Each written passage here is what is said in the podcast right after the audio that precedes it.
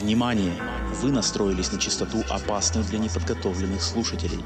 Это ваше финальное предупреждение. С этого момента в эфире «Сигналы тьмы».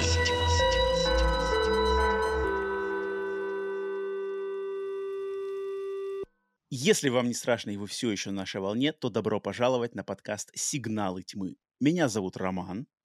Меня зовут Алена. И каждую среду мы собираемся здесь, чтобы обсудить малоизвестные шедевры, проверенную временем классику и громкие новинки нашего самого любимого жанра – хоррор. Поэтому приветствуем вас, где бы вы к нам не присоединялись, на всех аудиосервисах, либо на нашем канале на YouTube. Это выпуск номер 47. Алена, приветствую тебя. Как твои дела и как твое настроение? Приветствую. Так. Хорошо, хорошо. Все хорошо, не, не, э, как, а, как называется-то? Не болячки, а как? Э, Хворь, хворь перестала тебя мучить. Ну, вроде получше, хворь ушла. Да, э, на самом деле желаю Алене, которая тут тоже с э, медицинскими заморочками э, мучилась, меня это тоже раздражает, когда какие-то вещи от нас не зависящие, всякие головные боли, как называется, мигрени. Кстати, мигрень. Мигрень это, это вот не то ли, Головная о чем мы говорили? Вот это оно и есть, да, о чем мы с тобой говорили только что? Эта на- Да-да-да-да-да. навязчивая головная Мгм. боль, которая непонятно Да. откуда взялась. Вот-вот-вот. А, поэтому, надеюсь, у всех ваш, э, у вас, слушательницы и слушатели, не, вас не мучают мигрени, которые за нами гонялись на этой неделе, а, что у вас все хорошо. Слушай, Алена, я хотел... у, меня сегодня, у меня сегодня произошел интересный казус. Вот мне интересно, Так. с тобой такое когда-нибудь было или нет? Сейчас буду делиться, делиться не самыми лицеприятными подробностями моих, моих, э, моих э, гигиенических будней. Я Короче, и сегодня, думала. приготовьтесь себе, сегодня, э, когда принимал утренний душ, а я в душе обычно э, как раз-таки ус- начинаю день, каждый свой день с душа, и в душе обычно обдумываю, так, что сегодня буду делать, что там по работе, что еще такое.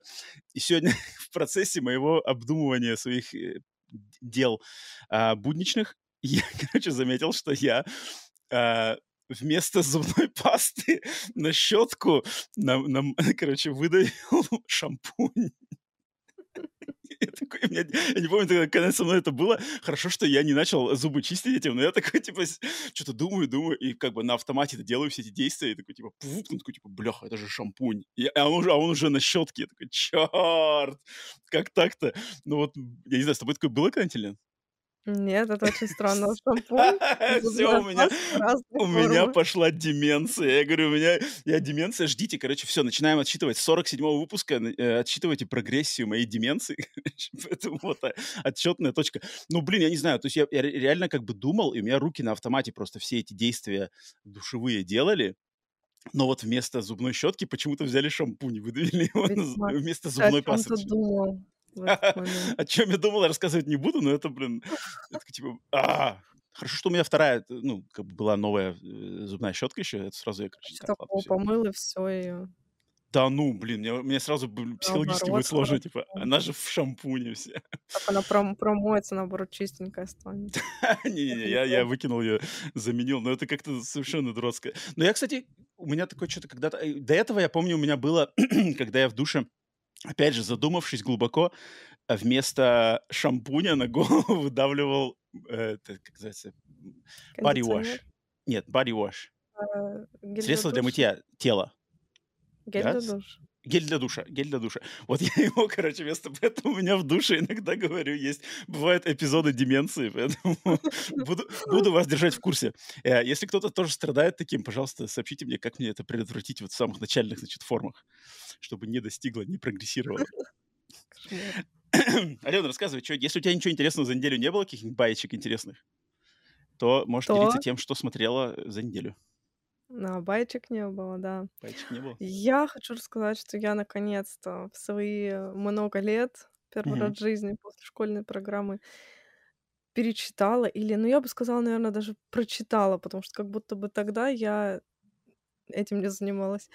Мгм. Прочитала Чехова, и у меня прям была М, какая-то жесткая цель на мгм. этот год, что мне надо прочитать Чехова, вот как бы все самое такое Мгм. известное из его творчества. И я сначала начала читать, и я думаю, ну, это же русская классика, тут, значит, сейчас вот это будет про вот это любовь, вся фигня. И как Депрессон. же я ошибалась. Окей, а ты прочитала какие-то произведения, получается? Ой, там было много, там у меня типа сборник рассказов, Мгм. вот. И я просто к тому, что зачем я это все рассказывала, что там, Ну-ка. оказывается, столько хоррора, и я вообще в Так. шоке. Там постоянно кто-то мрет, Ага. постоянно, просто в каждом произведении, если кто-то не умирает, то он хочет умереть. Там одно, значит, произведение закончилось тем, что кто-то умер, следующее произведение а, жена говорит мужу, вот я сейчас рожу и умру. Родила и умерла. Слушай, это мне напоминает, это мне напоминает китайскую классику.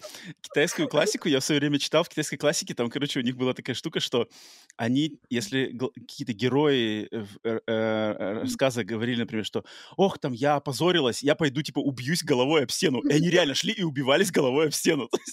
То есть, там, и там так это очень поздается прямо, прямо э, супер а, схематично. То есть я пойду убьюсь. Следующее предложение. Она пошла, ударилась три головой в стену, умерла.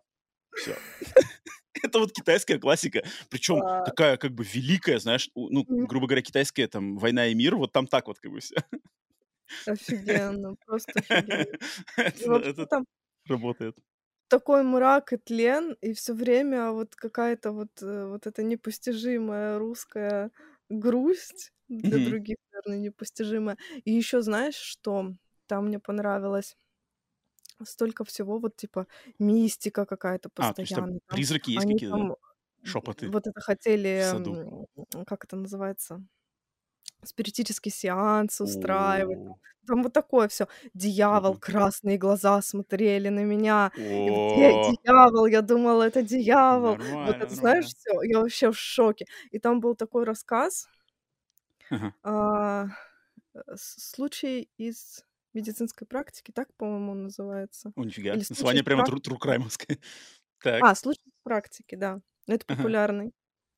И я его может быть, это просто я его так восприняла с моим Мгм. бэкграундом, Мгм, но для мгм. меня это был "Изгоняющий дьявола", честное О, слово. нифига. За много-много лет до "Изгоняющего дьявола". Там, значит, доктор приезжает к женщине, у нее больная дочь. Мгм. И он ему надо ее осмотреть, И, значит, он ночует в этом доме. И он посреди ночи, вот это, знаешь, не может уснуть, ему какие-то вечно мерещится, там кто-то пошуршал, что-то поделал, и он вот в этом кошмаре все не может уснуть, не может уснуть, и такой, наверное, на меня кто-то смотрит, и вот эти красные глаза дьявольские Вау. смотрят, поворачивается, и ему там мерещится, короче, что какая-то дев- а потом он слышит какие-то жуткие звуки из ее комнаты. Он идет Понял. к ней в комнату, заходит, а там типа вот так кресло, ну, э, получается, ее постель, кровать, Ага. кресло, и она такая типа на кресле сидит. Ты-ты-ты-ты, среди ночи. О, Нифига себе. Чехов. Чехов. Вообще, да. И он такой, типа, она там, э, значит, э, ну как, не искаженная, а, в общем, то, что ее болезнь вот это извратила, вот она типа Ага. стрёмная сидит, такая прям сразу изгоняющий дьявола. Ага, ага. Вот. И, значит, он с ней начал разговаривать, и все пришло к тому, что они, короче, про дьявола начали говорить с ней. Она говорит, Нифига. она говорит, одинокие люди всегда видят дьявола. Такая, прикинь. О, Вот. И они начали с ней разговаривать. И там, короче, смысл был в том, что она была просто очень одинока, эта девочка. И м, поэтому, значит, э, вся вот эта вот Дьявол с с ней к с ней ней подкрался. случилось. Да, типа того. Там вообще как как бы, что нет никакого дьявола, там Мгм, что именно вот это просто и одиночество ее измотало, вот мгм. так вот. И типа, что и надо замуж выйти. Там еще такое. А, там еще такой посыл. Решил добавить в конце. Замуж скорее выходи уже. Все дьяволы убегут тогда. Интересно. Наверное, если бы как бы, ну, какой-то адекватный человек прочитал, он бы так в таком контексте не воспринял. Но у меня прям сразу воображение нарисовало какие-то э, какого-то изгоняющего дьявола, честно. Это было офигенно. Вот этот рассказ мне просто запал в душу. Он коротенький или, или длинный? Да, они там все коротенькие, в принципе. Чехов, а? Слушайте, респект Чехову. Чехов. Что творит? Так что да, у Помним, нас ведь помним, читаем, любим. Подкаст. э, Этот, рекомендуем классику русской Так вообще, не, кроме шуток, на самом деле классика, будь то классика литературная, будь то классика кинематографа, ее вообще ни в коем случае нельзя ам, э, как сказать, обделять вниманием. Мне кажется, многие, вот, вот э, а, Ален, может быть, помладше даже нас возрастом, люди, им сложно как бы э, соприкасаться с классикой, потому что, например, может быть, школьные годы могут создать неправильное впечатление, знаешь, типа, о, это скучно, там, это Мгм. тягомотина, это еще, Да. как бы, знаешь, из-под из-под пинка учителя надо читать, как бы, и сразу у тебя какое-то такое отношение к ней, что, типа, не-не-не, это не развлечение, это муки. А, а если фильмы брать, то там, там, не знаю, какой-нибудь ой, черно-белый, ой, медленный, ой, ничего не происходит, там, ой, та-та-та. Блин, если вот у вас есть такие проблемы, если кто-то слушает, кто, кому сложно, например, старые фильмы смотреть или что-то старое читать, как бы всеми, всеми путями, праведными, неправедными, в себе искореняйте это, искореняйте. Вот реально насильно, насильно заставляйте себя читать, смотреть, не знаю, там, изучать этот, э, э- этот вопрос, и- потому что эта штука такая, как бы, которую надо, как бы, надо до этого дойти, что в классике, мне кажется, даже ну, то есть ценности-то больше, чем в современном кино, потому что а, прогрессия всего вот этого капиталистической машины, да, она же как бы получается а, сейчас сейчас большинство фильмов снимаются именно по вот этой все как как называется инвестиция, да, инвестиция и затем а, извлечение прибыли. Мгм. А чем мы смотрим как бы дальше в прошлое, тем этот элемент его как бы меньше, меньше, меньше было, и именно люди делали именно по а, как бы искренне, искреннему желанию творить. И вот это, это, это, это сто процентов так и было. Это, к сожалению, это, это э, обосновывается именно реалиями нашего мира, потому что там всем, всем выживать, все такое зарабатывать деньги. Поэтому, да, я всем, всем, кто, всем, кто как-то не понимает или не признает, или не уделяет должного внимания классике, подкаст «Сигналы тьмы», мы идем к вам с Чеховым, с Тургеневым, с э, Карпентером и всем таким.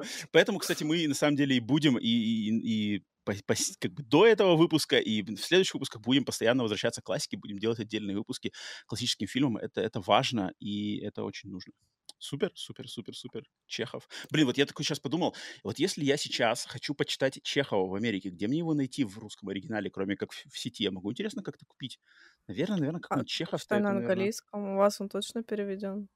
Не-не-не, на английский зачем? Какой, зачем какой английский? Да ну, это же Ну, жесть. просто ты так ты его точно найдешь. Не, я на английском я бы не хотел бы его читать. Мне просто интересно, легко ли найти русскую классику в ру- на русском языке в Америке, просто вот так вот купить какой-нибудь Амазон. Я никогда, я никогда не интересовался, может, у меня в библиотеке Ну, даже она есть. кстати, да.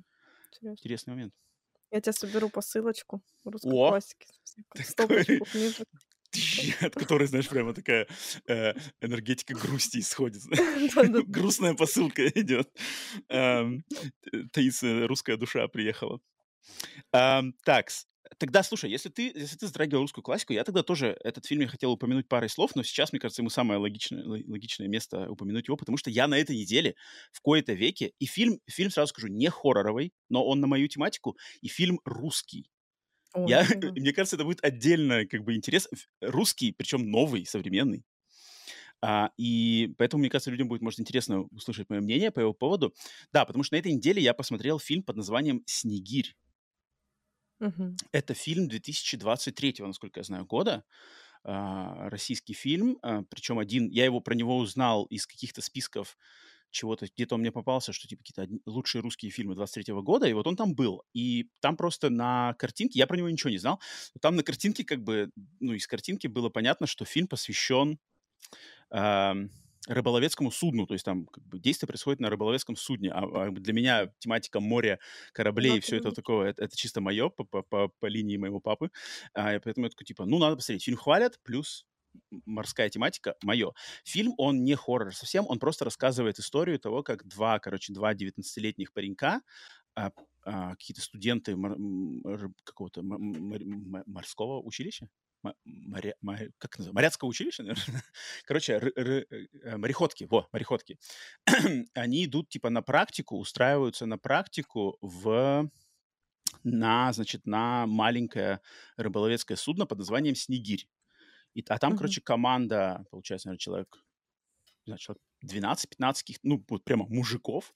И вот эти два молодых паренька 19-летних попадают на это судно, и им надо как бы с ними сходить, а, грубо говоря, в рейс. И вот на этом, и на основе этого показывается конфликт поколений, то есть э, мужики, как бы конфликт поколений возрастных, конфликт поколений а, просто как культурных, то есть вот эти вот именно мужики против пацанов, знаешь, и mm-hmm. вроде и, и в нем отлично, конечно, рас, рас, раскрывается.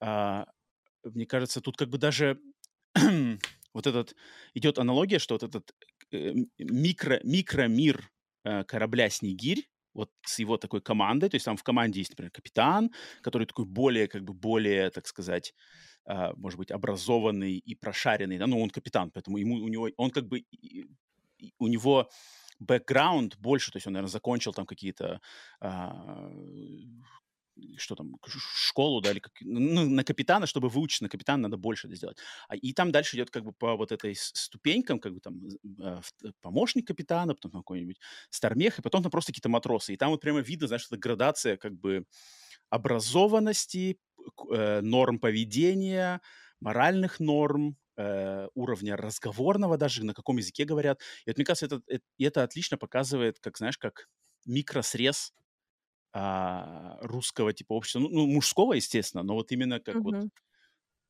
Так, фильм, фильм достаточно тяжелый, достаточно тяжелый, он такой весь ре, супер реалистичный, а, с, не, не комедийный, но как такое высказывание на русские ре, реалии России, с которыми я знаком, в частности, был там, в 90-х годах, да и мне кажется, они сейчас существуют, вот это все, вот это, ты там э, там, типа, ну, знаешь, вот это какие там, да, чем там, что засал, не мужик, что ли, знаешь, вот чисто mm-hmm. вот это вот. Вот эти все фишки, они здесь как бы с разных сторон показываются, и с критической, и с какой-то философской, и с бытовой. Поэтому мощное, сильное кино, сильное кино, э, хоть и не хоррор, но вот мне понравилось, а так как я русского, русских фильмов смотрю немного, а которые хочется выделить в положительном ключе, и тем более не так много, мне кажется, но вот этот фильм «Снегирь» я, я точно хочу отметить. Да, да, поэтому если кто-то смотрел, то тоже может написать свое мнение. Если не смотрели, то а, могу порекомендовать уделить внимание ему. Здорово. Ален, что-нибудь у тебя еще, у тебя еще что-нибудь есть? Да, думаю, нет. А у тебя? А, у меня еще, я знаю, что ты, вот я на прошлом подкасте рассказывал про сериал, про третий сезон сериала а, «Настоящий детектив», который ты тоже подхватила, да, и начала да, смотреть да. вроде. Сколько ты серий посмотрела в данный момент? Две. Две серии, две из восьми, ну да, тебе еще, наверное, рано, рано делиться мнением. А, но я, я закончил на этой неделе смотреть третий сезон, и я начал смотреть четвертый сезон, который вот совсем новый. А, которого на данный момент вышло три всего серии из шести, то есть половина серии четвертого сезона вышла. А, из них я посмотрел две. Он называется «Настоящий детектив. Ночна, ночная страна. Night Country». А, и вот я хотел пару слов сказать по нему, потому что, Ален, потому что четвертый сезон сериала «Настоящий детектив», он самый вообще хорроровый из всех этих, из, из всех сезонов этого сериала. То есть он, он он даже более хорроровый и жуткий, чем первый сезон легендарный. Я тут я офигел uh-huh. вообще.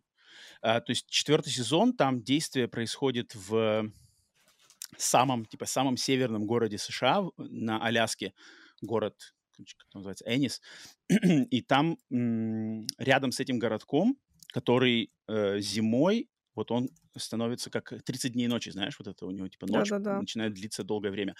И вот там, короче, э, сериал начинается, что э, начинается как бы новый цикл ночи вот этой полярной, и, а рядом с этим городком есть э, какая-то научно-исследовательская станция, где работают ученые, что-то там они какие-то молекулярные, они ищут, короче, в, во льдах, ищут какие-то молекулы, чтобы узнать зарождение жизни, что-то такое. И в одну ночь, короче, все эти ученые, они все пропадают. Причем они пропадают очень крипово. Их там сколько, наверное, 6 или 7 человек на этой станции живет, и они все пропадают. А, там нам показывают в самом начале, как они это пропадают. Такая небольшая сценка, она, она супер криповая. Там прямо, ну, как, бы, как будто бы, знаешь, какие-то ну, какие-то, не знаю, призраки, какая-то, короче, мистика. Uh-huh. И а, шериф, получается, глава, глава полицейского управления этого города, который играет Джоди Фостер, и причем Джоди Фостер здесь клево ее видеть вот именно в роли, знаешь, как ну, следователя, детектива, как а-ля Кларис Старлинг, да, в этом. То есть я, я не помню, когда в последний раз я видел Джо, Джоди Фостер вот в роли именно женщины-полицейского, которая что-то расследует. А здесь она э, в этой роли, естественно, не похожа на Кларис Старлинг, здесь она такая более побитая жизнью уже такая женщина. А, и вот она начинает расследовать, и все это начинает закручиваться на каких-то опять сказаниях. То есть тут прямо мистика, то есть тут прямо есть Мгм. какие-то призраки появляются, какие-то наваждения, какие-то Круто. непонятные штуки. Это всего в двух сериях. И поэтому «Настоящий детектив» сезон 4, вот я две серии посмотрел, и прямо супер атмосферно, супер жутко. А, опять же, интрига, кто чего там, кого убили, куда пропали.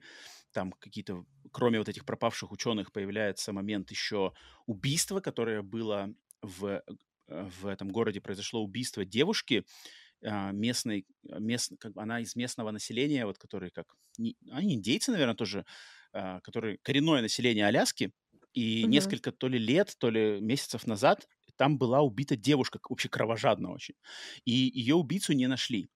И у этой девушки была ее подруга, которая как бы тоже полицейский, но она типа обычный полицейский, па- па- патрульный. И вот эта девушка патрульной, она как бы все еще не забила на то расследование, хотя это расследование уже официально закрыто, то есть как бы всё- ну, не то, что закрыто, а как на него перестали уделять внимание, что типа, ну, не нашли мы убийцу, все, не, не раскрыто. Но она постоянно это помнит.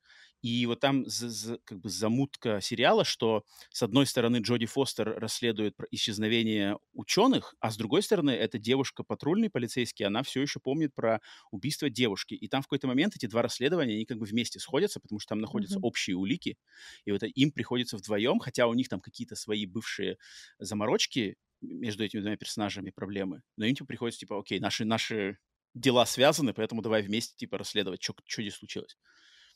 Очень интересно, очень атмосферно. Хорошо. Все происходит ночью, снег, чисто нечто Карпентера.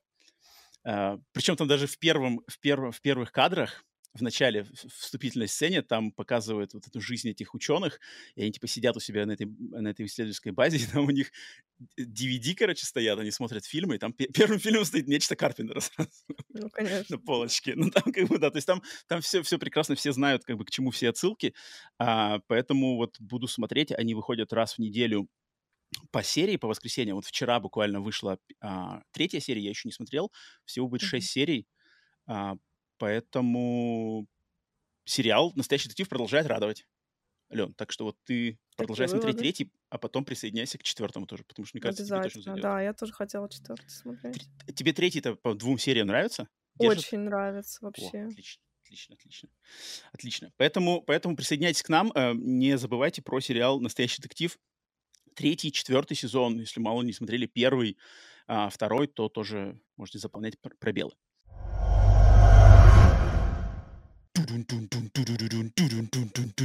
It's horror news with Alena and Roman. Добро пожаловать на подкаст внутри подкаста, посвященный новостям из глубины хоррор-индустрии. И сегодня, как обычно, у нас для вас три мощнейших, как мне кажется, хотя, хотя, хотя, может быть, не таких мощнейших, но тем не менее, заголовка, которые мы хотим вам рассказать и обсудить. Алена, готова ли ты к первой новости? Конечно, всегда готова. Итак, первая новость. Кстати, мне кажется, все мои, все мои три новости сегодня супер такие прямо... Хотя, хотя... Нет, да. На самом деле, э, все новости такие сегодня какие-то максимально индивидуальные для меня. Мне кажется, почему-то они какие-то очень-очень прямо личные для меня. Итак, э, первая новость. А, Ален, припомнишь ли ты такой фильм э, под названием «Сплайс», который мы как-то упоминали уже на подкасте? По-русски он называется вроде бы «Химера» Да, от да, да, режиссера да. Винчензо Натали.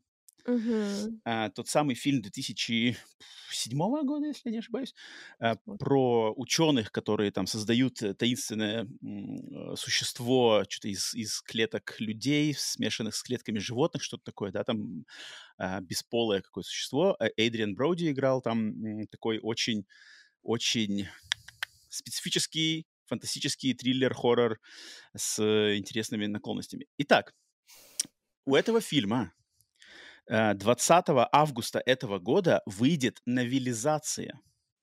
То есть э, кни- книжка, написанная на основе сценария к этому фильму. И в этой новелизации будут э, описаны и э, рассказаны вещи, моменты из сценария, которые не были сняты во время съемок самого фильма.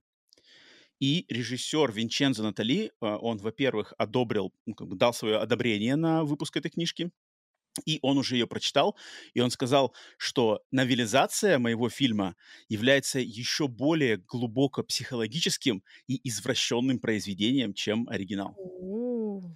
А, а новелизацию написала женщина-писатель по имени Клэр Доннер, и выйдет 20, 20 августа. Естественно, пока только на английском языке, не знаю, как, что там будет с переводами, но мне прямо очень интересно, потому что для меня этот фильм является достаточно любимым, и я его давно не пересматривал, но я помню те именно те грани, грани дозволенного, которые он пересекает, они прямо очень, вот именно как Винчензо сам и сказал, психологически и, и по-извращенному очень такие интересные. Поэтому я не удивлюсь, если я даже загляну и вернусь к этому фильму уже вот в контексте книжечки. Ален, ты что думаешь по этому поводу? Да, слушай, круто. Мне нравится эта новость. Я вот э, после нашего прошлое, я не помню, в каком контексте и в каком выпуске мы вспоминали этот фильм, но вот я помню, когда мы его тогда как-то вспомнили, я после того момента mm-hmm. купил его себе в коллекцию на диске, не пересматривал, но такой, когда мы с тобой объяснили, а, обсудили, я такой вспомнил, блин, это же классный фильм, надо в коллекции, надо иметь. Поэтому Да-да-да. прикольно, что получается более чем... Сколько лет-то прошло уже? 15, подожди, в 2007 он вышел, это, получается, более 15 лет уже прошло, и вдруг книжка выходит. это нестандартно, интересно, и прямо что там такое за извращенное. Если Винченцо Натали сказал, что будет изврат, то тут, наверное, я склонен верить. точно будет. Угу, угу. Так, э, вторая новость. Вторая новость. Э, вторая новость у нас э, затрагивает, по, как это называется, последствия э, кинофестиваля в Санденсе который прошел не так давно, и после, значит, показа тех фильмов, а как, э, я думаю, все знают, а, э, фестиваль Sundance является одним из тех мест, где частенько проходят премьеры каких-нибудь независимых фильмов, и, значит, после их премьеры на Санде, в, э, в рамках фестиваля в Санденсе многие дистрибьюторы покупают права на дистрибуцию этих фильмов, если они их заинтересовывают, и они их видят в нем, в них, в этих фильмах какой-то коммерческий потенциал. И э, наши, значит, инсайдеры индустрии рапортуют, что на последнем, значит, фестивале в Санденсе э, были куплены два новых хоррор-фильма. Первый mm-hmm. из них э, фильм, который называется по-английски, он называется It's What's Inside. Э, на русский я бы его перевел как «Важно то, что внутри». Э, фильм от режиссера-новичка Грега Жардина, который э, стриминговый сервис Netflix, права на который стриминговый сервис Netflix купил за рекордные 17 миллионов долларов. Wow. Фильм является э, хоррор-историей, посвященной э, значит, э, вечеринке перед свадьбой, которая погружается в, экзи- в экзистенциальный кошмар, когда старый друг жениха приходит на вечеринку с таинственным чемоданчиком. It's what's inside. Важно то, что внутри. Режиссер Грег Жардин, он до этого снимал только видеоклипы, и фильм хвалят как раз-таки за а, очень его похожесть на какой-то сюрреалистичный, сумасшедший, абстрактный видеоклип, но производящий очень гипнотическое и э, такое, ну, хоррор, хоррор а, ощущение вот именно визуальным рядом. Звучит 17 интересно. миллионов долларов от Netflix. То есть Netflix э, захватил. Но это, э, это новость, точнее, этот фильм интересен, наверное, тем, что вот Netflix именно большие деньги за него заплатил, то есть что-то они в нем увидели, и, соответственно, в течение 2024 года можно будет ждать этот фильм в сервисе Netflix. Второй же фильм, вот он мне интересен уже лично э, более, потому что тут как бы есть моя личная предрасположенность к режиссеру, который снял этот фильм. Новый фильм режиссера Стивена Содерберга – Мгм. да, автора, ну, наверное, больше всех, чем он известен лучше всего? С трилогией «11 друзей Оушена», вот это, наверное, его самые, наверное, кассовые фильмы. Но он вообще супер такой мультижанровый э, режиссер, экспериментальный. И его новый фильм под названием, английское название «Presence», на русский, наверное, можно его перевести как «присутствие». Именно присутствие, что там вот в контексте, что в комнате какое-то чувствуется присутствие чего-то, вот именно в, в этом контексте. Его новый фильм под названием «Presence», который, сценарий которому написал очень именитый в индустрии человек по имени Дэвид Кеп, а, который является автором сценария фильма «Паркюрский, «Паркюрского периода», например. Mm-hmm. Этот фильм, за него была точно так же по результатам а, фестиваля в Санденсе была битва инвесторов, и а, права на дистрибуцию выиграла компания Neon. Neon. а, который э, всего аж 10 компаний, значит, боролись за права на дистрибуцию этого фильма. Победила не он, будет выпускать его в кинотеатрах. И фильм, значит, фильм, э, про него очень мало известно, но э, э, сюжетная фабула заключается в том, что семья въезжает в новый дом и начинают чувствовать, что они в этом доме не одни. В доме присутствует некая сверхъестественная сила, которая начинает проявлять особый интерес к дочери семейства. И фишка фильма в том, что вся, весь этот фильм, вся эта история будет показана от лица самой вот этой сверхъестественной силы. Вот. Внезапно. Стивен Содерберг придумал такой концепт. Ален, что ты думаешь по этому поводу? Для меня, почему я сказал, что это как бы личностное для меня, я очень люблю Стивена Содерберга. Мне кажется, Стивен Содерберг — это один такой из, а, ну, наверное, недооцененным назвать его сложно, но я вот прямо с годами, наверное, в течение последних 10 лет, я прямо, оглядываясь на его творчество, я прямо постоянно поражаюсь, насколько это многогранный режиссер, и какие он пос- пос- постоянно заигрывает с жанрами, с бюджетами, с разными а, какими-то формами вообще повествования. То есть у него есть какие-то экспериментальные фильмы, которые он снимал там только на iPhone. У него есть блокбастеры, у него есть комедии, у него есть триллеры, у него есть драмы, у него чего-то такого у него нету. Поэтому мне очень интересно, что, как он себя покажет в рамках хоррора. Ален, ты что думаешь по этому поводу? Да. Нет, правда. Да. Не знаю, что сказать. Ну, подожди, ну Стивен, Содерберг для тебя что-нибудь значит, это, это имя для тебя? Да, конечно. Какой-нибудь фильм можешь отде- выделить у него отдельный? Сейчас, Свой. давай его найдем. Ну, например, смотрела ты его, вот фильм у него, который был прямо пророческий, это Contagion, не знаю, по-русски, наверное, пандемия, эпидемия называется. Да, этот смотрела. Вот, он же прямо, по-моему, в каком году, наверное, вышел? В 14, 15, 16, не помню, но он, он же прямо супер пророческий был относительно того, что там в 20 году происходило. А, Да-да-да-да-да-да. Так, сейчас. Я на, поняла. на скидку. Друзья Я Оушена смотрела? немножко Друзья Оушена смотрела, нет? Смотрела, да. Немножечко уснула, короче. Я поняла, кто это. Мой самый не спать. любимый его фильм, мой самый любимый его фильм «Секс, ложь и видео». Вот это вообще... Вот я не смотрел, кстати, его. это...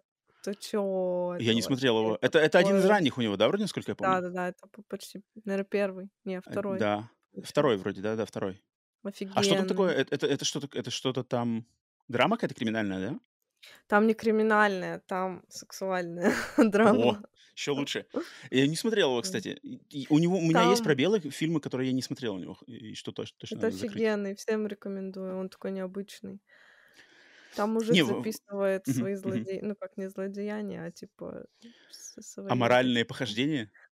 Похождения эта, эта женщина на видео, но у него там глубокая драма, он поэтому это все делает. мгм, Ему, получается, пытается помочь э, женщина, которая замужем за его другом, по-моему, насколько я помню. Может, я мгм. вру. Ну, по-моему, так. А эта женщина, она, она, она, Маньяк. она, сейчас скажу, кто. Нет, сейчас поймешь и такой, а, ну тогда. Эн- Энди Макдауэлл. О, О, ну да, окей. вот Не так. самая моя любимая актриса, но она Она легендарная. клевая. Она клевая. Я вот почему-то, вот почему-то у меня с ней... Она у меня всегда, Энди Макдауэлл, мне все время напоминала Джулию Робертс. Вот Это почему-то у меня м, в голове как-то они очень схожие. Наверное, да. Молодая Но мне, Джулия тоже. но мне Джулия какой Робертс больше всегда нравилась. Энди Макдауэлл. Энди. да. Блин, слушай, надо посмотреть теперь с твоих слов, надо обязательно закрыть пробел. Но вообще, я вот э, в своем телеграме буквально пару месяцев назад делал пост, что, мол, э, я очень хотел бы, чтобы Стивен Содерберг заглянул в жанр хоррор, потому что он пробовал столько всяких разных жанров, но ни разу не пробовал хоррор. И, наконец-то, я вот говорю, я каким-то образом достучался до вселенной, и вселенная такая, опа, Роману мы подарим хоррор от Содерберга, и вот уже, значит, не он будет нам в этом году. В этом году, скорее всего, дистрибуция. Так что посмотрим. Presence. Добавляем, значит, э, галочку в список фильмов, которые ждем в этом году. Тикс. Третья новость. Третья новость тоже связана. Что-то у меня какие-то дистрибу- дистрибуторские какие-то новости сегодня. Супер, супер такие индустриальные прямо. Потому что, а, по, опять же, по мнению многих инсайдеров э, киноиндустрии, на днях была заключена, возможно, самая жаркая, самая сочная киносделка года. Уже в январе. Потому что Точнее, точнее, нет, она, она не была, не, вот именно что, она не была еще заключена, но вот сейчас происходит как бы процесс вот этой той самой борьбы инвесторов, кто, значит, себе э, эту сделку отхватит. Итак, э, компании Sony, Warner Brothers и Universal сейчас именно борются в то, за, за то право, чтобы подписать э, контракт на производство и дистрибуцию нового фильма от режиссера Райана Куглера и актера Майкла Би Джордана. Ален, тебе говорят, тебе говорят эти имена? Что-нибудь? Нет. Тебе эти имена вообще ничего не говорят. Может, ты сейчас скажешь, Окей. я такая... Райан Куглер, Райан Куглер — это режиссер и сценарист, насколько я помню, а, который выстрелил фильмом под названием Fruitvale Station в 2013 году. И как раз-таки э, актера Майкла Би Джордана очень вытащил на общую, как бы, общую известность. Но стал знаменитым он, э, сняв «Черную пантеру» и «Черную пантеру 2». И еще вроде бы фильм «Крид», если я не ошибаюсь. А Майкл Бир Джордан — это актер. Актер, который играл, собственно, злодея в «Черной пантере», но он много, очень, очень известный актер а, современности, который мне очень лично нравится. И их вот это новое, короче, сотрудничество, режиссер э, Райан Куглер и в главной роли Майкл Би Джордан, и фильм этот, за который, значит, идет борьба Sony, Warner Brothers и Universal, фильм называется «The Dish», то есть переводится как «блюдо», и это является э, неким фильмом на вампирскую тематику, где действие происходит в прошлом, то есть не в наше время. И в главной роли Майкл Би Джордан, вампир, либо, не знаю, либо сражается против вампиров. Подробности неизвестны. 90 а, миллионов у него заявленный бюджет, то есть надо столько денег на съемки его. И учитывая популярность как бы и важность этих людей, Куглер как режиссер и Майкл Би Джордан как актер, это вот на основе этого это считается одной из самых э, интересных как бы, сделок, то есть кто, как, какая киностудия получит права на съемки и на продвижение потом этого фильма. Соответственно, от этих ребят можно ждать в этом году съемки, наверное, в следующем году выход некого нового вампирского фильма. Но, Алена, я так понимаю, что для тебя эти, эти ребята не играют никакой вообще роли важности. Да, совершенно. Блин. Ну, он ничего же не делал хоррорного, как я могу судить? Э, вот, вот и мне, мне почему, в принципе, и интригует, то есть мне очень интересно, когда люди, казалось бы, никак не связанные с хоррором, вдруг такие решают, типа, мы сделаем что-то хоррорное. И мне это интересно в плане того, что это может оказаться, знаешь, то есть, э, что например, э, либо Куглер, либо Майкл Би Джордан, либо оба они, они, например, в своей личной жизни, например, любят хоррор, знаешь. Но uh-huh. по причинам там профессиональным, каким-то еще, они вынуждены сниматься или снимать такие-то фильмы, да, чтобы, так сказать, uh-huh. застолбить время, э, место в индустрии. А сейчас, когда у них есть карт-бланш, они такие типа, а вот сейчас мы сделаем для души. И такие, бац, вампиры, бац, там, 18 век. Короче. И вот и, и я понимаю, что это может быть не так совершенно, может быть, там совершенно другие какие-то принципы, но так как есть шанс того, что это на самом деле то, в чем они заинтересованы максимально личностно и искренне, а, меня всегда это интригует. Вот точно так же, как только что мы говорили про Содерберга, знаешь, то есть Содерберг, он снимал, снимал, снимал, а сейчас у него, видимо, какая-то появилась идея, которая ему максимально с ним срезонировал, заинтересовал, и он такой, все, снимаю теперь типа хоррор про привидений. Uh-huh. И вот эти же ребята. Потому что мне очень... Райан Куглер, Черная пантера, как бы окей, я не настолько фанат, а вот Майкл Би Джордан, мне прямо очень нравится этот актер. Один из моих любимых актеров современности, вот именно молодых. А, афроамериканец, э, он не знаю, по-моему, супер харизматичный, супер как бы стильный. А, я его еще приметил по одному из моих, из моих самых любимых телесериалов под названием uh, The Wire прослушка вроде называется по-русски, на русском uh-huh, языке. Uh-huh. Вот, и там он играл еще совсем маленький, он там совершенно не знаю, сколько ему лет было, 17, когда он еще играл, вообще не был известный. А вот э, последние 10 лет Майкл Би Джордан, конечно, очень стал популярным, поэтому, не знаю, вот фильм на вампирскую тематику, Ален. Заинтригована, нет? Как будто в коматозе в каком-то, если честно. Ты? Что, что такое? Ну-ка, давай, вылезай из коматоза, срочно. Свет выключился. Свет выключился, да. Это подогре... Как это называется? Подогревающая лампа выключена, Алена начинает уходить обратно в э, криогенную заморозку. Надо ее растапливать обратно знаю, не знаю, что сказать. Это мне, как бы, я этого актера, ну, я знаю, кто это, но тоже я не фанат. как ты, и от режиссера тоже не в восторге. Мне без разницы. Ну, пусть Ну вот тогда смотри, тогда, тогда, Ален, от, от меня тебе рекомендация в, в твою сторону, вот посмотреть их первый фильм под названием Fruitvale Station. Опять же, не знаю, как по-русски называется, может быть, просто станция Fruitvale. Это вот режиссер Куглер, актер главной роли Джордан. Это такая социальная драма, прямо супер, ну, короче, не хоррор, но она, она очень качественная, очень качественная и способная, ну, достучаться, мне кажется, до, до сердца любого зрителя. И вот его я максимально рекомендую, если хочется познакомиться с этими двумя людьми и, в принципе, не понять, очень что хочется. не очень хочется. Как так-то? Ты не веришь мне, что это достойные для знакомства люди? А тем более делают вампирское кино, за которое борются Sony, Warner, Universal? Нет? Не знаю, Веры нет? звучит как как как, Ну-ка. э, как вот это фреш, вот такое, типа, как будто что-то такое будет. Не ну, не знаю. Фреш. Помнишь, Хм. был, э, Ну да, конечно, конечно. вот Хм. как будто что-то такое будет. Диш, фреш, оно вот всё какое-то, А, ты знаю. именно на название, на на Да. название. Блин, а мне, например, кажется, что, э, а вдруг получится как какой-нибудь, э, сюрприз а-ля Джордан Пил.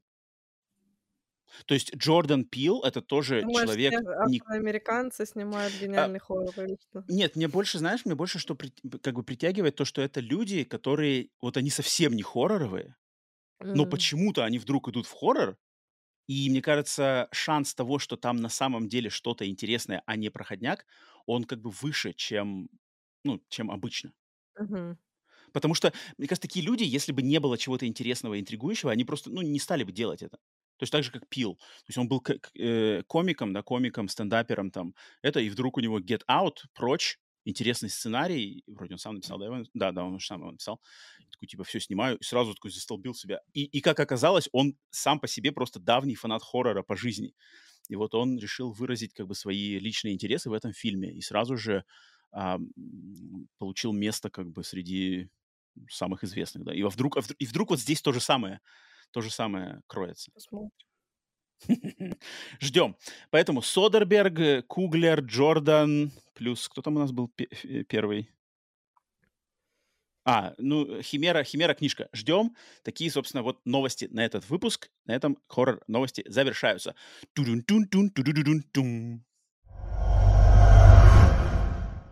Настало время приступить к пристальному э, расчленению нашего пациента этого выпуска.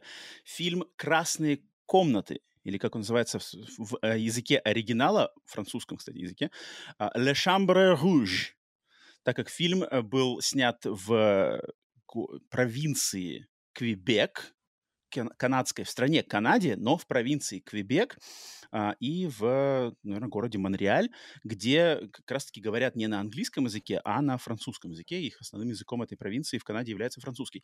Соответственно, фильм на французском языке, и этот фильм, ам, я знаю, Ален, что ты его смотрела, получается, в конце еще прошлого года, да? Мгм. А, и он каким-то образом выстрелил в... Опять же, ты рассказывала, выстрелил в Телеграме, да, в первую очередь, или где-то как-то в русскоязычном какой-то, значит, кино, Да. А кинолюбительской добрался до вас. тусовке. До нас он еще не добрался, на самом деле. Он до нас еще... Добрался. А, да, как, а, подожди, как, как ты, Добрался. а как ты это знаешь? Ну, ваши эти Наши эти блогеры, начали ваши что-то его эти, разно- разносить? да, там обзоры у них на эти фильмы. Нифига, я что-то как-то... А Ну, вот в своем, так сказать, в своей песочнице я что-то про этот фильм только, в принципе, от тебя и слышал. А больше никто мне про него из э, моих личных знакомых или тех, за кем я слежу, не говорил. Но так как ты про него отзывалась в очень интересном ключе, плюс некоторые наши слушатели спрашивали именно вроде бы мое мнение по ему, типа, Роман, смотрел ли ты? Я такой, типа, ну, слушай, концепт интересный, ам, ты говоришь, фильм достоин внимания, и интригующее название, кстати, блин, название «Красной комнаты», по-моему, такое очень, очень, по крайней мере, возбуждает мое воображение, поэтому я такой, ах, давай-ка вы его на подкастике, мы его, собственно, и обсудим. Итак, а, давайте я оглашу сначала, значит, э, фабулу его сюжета, и потом некоторые интересные моменты, связанные с съемками, потом мы уже с Аленой вгрыземся в обсуждение, собственно, фильма. Итак, о чем фильм «Красные комнаты»? Девушка Келли Энн пристально следит за развитием судебного процесса в деле серийного убийцы Людовика Шевалье, транслирующего, транслировавшего свои убийства в секретной части интернета под названием Darknet. Буквальная одержимость этим делом начинает оказывать настораживающее влияние на повседневную жизнь девушки. Итак, фильм а, вышел в прокат. Премьера его состоялась 4 июля 2023 года. В общий прокат он вышел 11 августа 2023 года. Режиссером является человек по имени Паскаль Планте. Это его третий фильм. Первый хоррор, такой триллер, триллер-хоррор фильм. До этого он снимал э, пару драм. Сценарий фильма был написан самим Паскалем Планте, режиссером, во время пандемии и фильм изначально, изначально задумывался им а, по концепту anti-serial killer film, то есть фильм, настроенный против серийных убийц. Uh-huh. А, Паскаль Плантес, его собственных слов, которые я извлек из его интервью, он сказал, что в период э, с 20 по 21 год, во время пандемии, самый, значит, самый разгара пандемии, он находился в очень а, состоянии глубокой депрессии, потому что в тот момент вышел в прокат, должен был выйти в прокат его предыдущий фильм под названием а, «Бабочка Надя», но он не мог заниматься его а, промоушеном и вообще какими-либо премьерными показами из-за пандемии. Соответственно, он сидел дома, в то время как ему вроде бы надо делиться со всем миром своим новым фильмом, он этого делать не мог. Соответственно, у него было глубокое состояние депрессии, и он справлялся с этим, сидя дома и смотря, значит, фильмы э, и всяческие онлайн-видео. И почему-то его э, стало тянуть именно на более эксплуатационный материал. То есть он смотрел какие-то жесткие хоррор-фильмы ужасов. В частности, он упоминал а, ми, а, творчество Михаэля Ханеке, а, плюс какие-то просто онлайн-видео. И он заметил за собой тенденцию, что чем больше он все это смотрел, он ощущал в себе чувство а, то, что по-английски называется desensitize, то есть чувство как бы онемения вот именно восприимчивости. То есть чем больше ты смотришь, тем ты менее шокируем, ты намного uh-huh. более становишься бы, апатичным в плане вот этого шок-контента. И он как раз-таки, а, основываясь на своих чувствах, начал писать этот сценарий. И сценарий он хотел написать, чтобы рассказать историю про серийного убийцу не с традиционной стороны либо тради... э, серийного убийцы самого, либо полицейских там детективов, которые расследуют его дело, а со стороны наблюдателя. Это был его, его задумка показать а, историю о серийном убийце со стороны стороннего наблюдателя. А, поэтому вот такая у него была задумка на этот фильм, и, в принципе, фильм соответствует, мне кажется, его, его словам. И прежде чем мы сейчас на его, значит, э, обсуждение фильма перейдем, я, конечно, хочу пару слов сказать по спойлерам, потому что этот фильм, мне кажется, основной костяк его можно, в принципе, без спойлеров обсудить, но у него есть достаточно может быть, не твистовая, но такая неоднозначная концовка, которая все-таки попадает под, под раздел спойлера, и поэтому, так как фильм новый, соответственно, сейчас мы с Аленой обсудим э, большую часть без спойлеров, но в конце мы все равно уделим внимание обсуждению концовки. И поэтому, если вы фильм не смотрели, то, в принципе, можете присоединяться к нам на большую часть обсуждения, но потом уже э, имейте в виду, когда мы предупредим о спойлерах, то, то на свой страх и риск продолжайте дальше. Так, Ален, Фильм. Я, не, я вот, кстати, не помню, когда ты, ты, помню, рассказывал про него вкратце на подкасте, что его посмотрел. Я не помню твое общее впечатление о фильме «Красные комнаты». Как он тебе? Положительно Да. Да, хорошо. Не, на самом деле было положительно. Понравился сразу же. Да, ты его потом еще сравнивал с этим, с анатомией падения, я сказала, да ты? Точно, точно, точно. Я, я предложил на основе твоих слов, я предложил а, анатомию падения, падения, которая тоже такая вот этот, как называется-то, судебный фильм, типа судебный, где большая часть а, фильма происходит в здании суда. И в этом плане они похожи, на самом деле. То есть э, количество сцен в суде в красных комнатах и количество сцен в суде в анатомии падения, они, в принципе, можно сравнивать. Но, естественно, по наполнению, по смысловому и стилистическому, uh-huh. это, конечно, совершенно разные фильмы а, и говорят совершенно разных вещах. И мне фильм «Красные комнаты», мне прямо он очень понравился.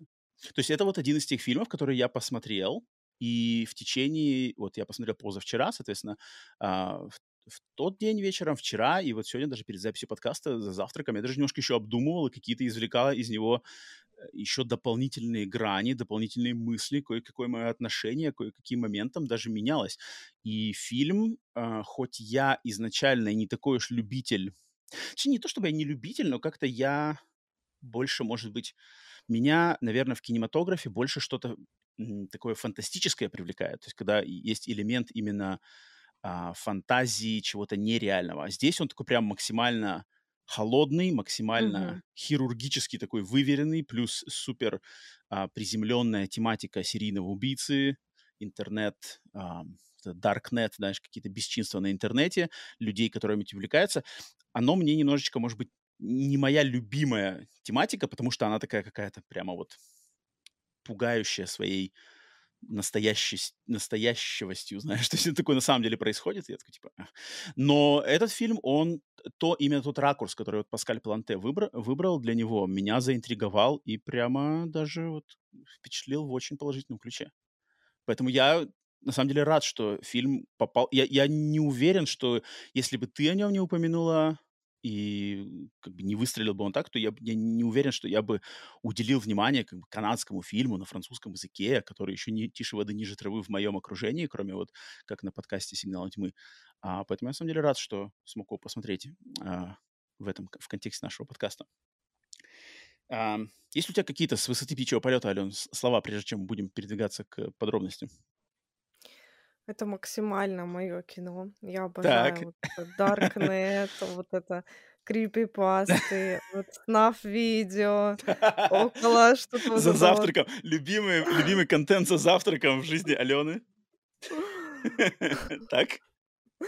Про маньяков, про маньяков э, со снаф-видео, про маньяков в Даркнете. Обожаю. Это просто моя любимая категория. Больше бы таких фильмов было. И мне Мгм. нравится всегда, что не- непонятно, как бы, ну, есть это на самом деле или нет, и можно фантазировать на эту тему просто бесконечно. Вот этот фильм, ну, это подарок был в этом году для меня. Ну, конечно, хотелось бы жестче, как-то вот интересно. Ну, так тоже хорошо. Слушай, этот фильм мне, вот и, и твои слова сейчас это подтверждают, этот фильм мне очень моментами и таким общим настроем напомнил на самом деле пленки из Poughkeepsie. Мне кажется, здесь есть очень вот этот большой момент того, что, во-первых, как бы здесь интрига, что все бесчинства маньяка уже закончены. Маньяк в, пленках Poughkeepsie, он не пойман, исчез. Здесь он пойман, уже не, не орудует. Но есть доказательства, те же самые, там пленки, здесь записи. Есть люди, которые это, так сказать, уже Пережили. постфактум пе- Мгм. и пережили, и которые, значит, пытаются довести до конца это дело. И фильм, он по мере развития э, сюжета, точно так же, как пленки по Кипсе, он тебя как бы готовит к тому, когда вот тебе покажут, что это за пленки. То есть их расписывают там э, эти, кто там, обвинители, адвокаты в суде, мол, то, что вы увидите, это нельзя развидеть, это такие шокирующие вещи. Когда я это посмотрела, я там та-та-та, никогда их не смотрела. То есть они постоянно вот Мгм. нагнетают атмосферу. Мне Нагнетает, очень, да-да-да-да. мне очень напомнило, как, как те чувства, которые у меня вызывали пленки из Покипси, здесь вот точно такие же рецепторы мои, значит, возбудились у меня. И я такой, типа, «М, Алена явно, Алё- Алена явно в восторге. И Алена, мое любимое кино, маньяки-убийцы, снаф-фильмы. Так, сейчас, сейчас поговорим. Нет, ну смотри, вот там это все и как в большинстве таких фильмов, и в больш в большинстве хоррор-фильмов, это всегда вот демонстрируется, всегда на показ все делается. А тут наоборот, тут как бы только нам говорят, но Мгм. никогда не показывают. А даже Мгм. когда они все Мгм. смотрят эти записи, мы слышим только звук, и мы сами представляем, что там происходит. Но нам этого не показывают. И мне нравится, как как тут это сделано. Это очень эффектный, да, вот этот прием, прием т- того, что не показываем, а подразумеваем. Это супер эффектно, как бы это активирует ам, воображение, и ты сразу, ты, ты- то, что ты в голове представляешь, оно в любом случае намного ужаснее любого кадра, который могут они показать в контексте фильма, кроме как если это какая-то реальная, реальная запись, да, то, что в контексте фильма показать не могут ничего, показать настолько страшного, насколько, мне кажется, это может наше собственное Да. воображение для нас сделать. Поэтому тут я с тобой согласен, это очень, это очень эффектно. Но ам, если брать по, значит, по сюжету фильма, то есть э, сюжет здесь, особенно поначалу, мне кажется, в первой половине фильма, он практически как будто бы прямо как документальное кино в каком-то смысле. То есть оно такое Да-да-да-да. супер минималистичное, супер холодное, сухое. да, и вот прямо по делу, там, так-так-так, заседание суда, слушаем, там рассказывают обвинитель, а, адвокат, а, что там прерываемся на паузу, главная героиня, она что-то ходит, возвращается сюда, снова нам показывают то-то-то. Это интересный подход, и, естественно, он очень, мне кажется, э, коррелирует вот с жанром э, true crime. То Да, есть да-да. вот это все расследование, об- обсуждение подробностей, доскональное изложение всяких доказательств, стороны обвинения, стороны защиты. Это интересно, это привлекает.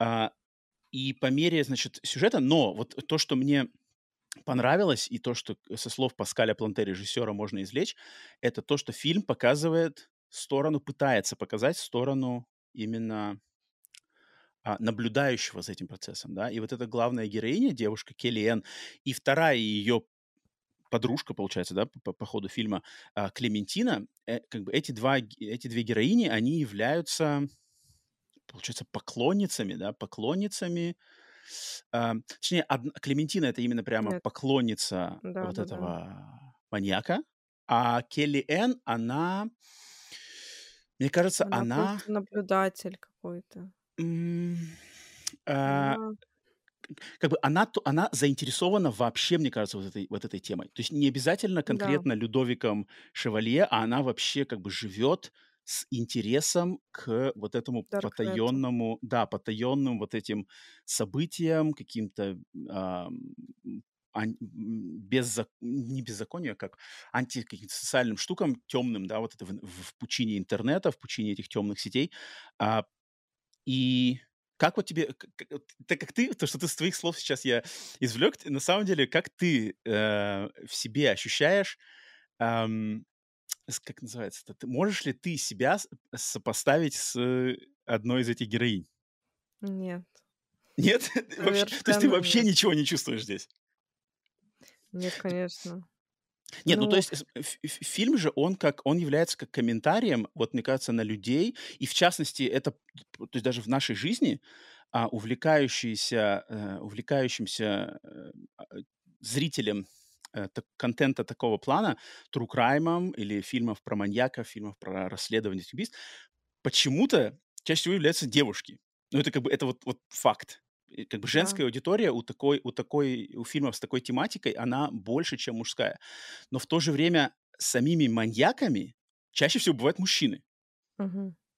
Вот в этом, вот, мне, мне интересно послушать, на самом деле, твой взгляд на эту тему. То есть как ты с этим, какие Живешь. мысли... Ну, нет, да, да, живешь, как ты вообще себе такое позволяешь? Нет, вот как, как ты это видишь со своей точки зрения? Потому что наши точки зрения тут явно по-разному воспринимаются, даже просто из-за того, что ты девушка, я а, парень. Я не понимаю вопрос, если честно. Как тебе видится вот эта героиня, давай возьмем главную героиню Келли Энн и М, ее увлечение всем этим процессом, вот этим подробностям, вот этим поиском этих запретных видео, попыткой соприкоснуться к реальному а, кровожадному чему-то, тому, что как бы то, что не должно, а, то, что не должно быть доступно к просмотру обычным смертным, а она вот, у нее есть это к этому тяга. Вот ты можешь как-то с этим срезонировать? Ох, ну, мне кажется, тут дело в самой героине, в том, что она Мгм, совершенно нетипичный персонаж. Давай разберем ее. Смотри, это девушка, Давай. Келли которая Энн. одновременно, то есть, э, занимается тем, что лазит там по Даркнету, Мгм. а, что-то, что-то типа про- м, хакерства, что-то типа Да-да-да. хакерства. Хакер, да. И она зарабатывает же там на каких-то ставках, на чём-то таком. Ну, Она играет в короче, покер, она какой-то играет в онлайн-покер, да, в как-то она чем-то типа таком, да-да-да, шарит в да-да. этих всех цифрах, в цифрах в этих штуках, и у нее хорошо Да. получается как бы играть. Мгм. То есть она очень умная, она Мгм. офигеть какая умная, и у Мгм. нее супер математический склад ума, Мгм. и ей как будто нравится просто решать вот эти головоломки.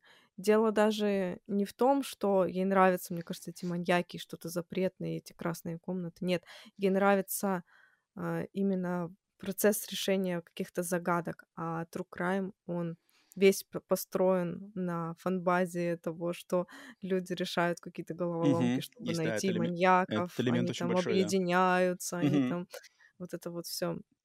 Мне кажется, у нее просто мозг так работает. Но одновременно она работает моделью. Мгм. И то есть как бы вроде как вроде как социализируется, но она вот как будто немножечко какой-то аутсайдер, как будто она немножечко, знаешь, даже как будто вот как это назвать-то? Ну, у нее, мне кажется, есть какие-то задатки вообще со социо такие социопатические, когда вот человек, Да-да-да. ему присуще, что он очень схематично, то есть: "Так, сейчас я делаю это, ага, сейчас зарядка, так, зарядка закончилась, ем, так так, все, надо ехать". Чик. Вот Да-да-да-да-да. вот это меня меня на самом деле, хотя вроде она не делает ничего страшного, незаконного, но вот эта вот роботизированность действий, а здесь прямо это очень хорошо показано, когда она как бы сидит, что то делает: так, денег заработала, так, запланировала, с этим разговаривает со своим этим помощником, э, в в как это называется? Smart smart Мгм. home, да, вот этот. А потом такая: "А, так, все, надо позаниматься". Включила видео, типа чик-чик, тук, так, прыгаю, прыгаю, прыгаю, так, все, закончила.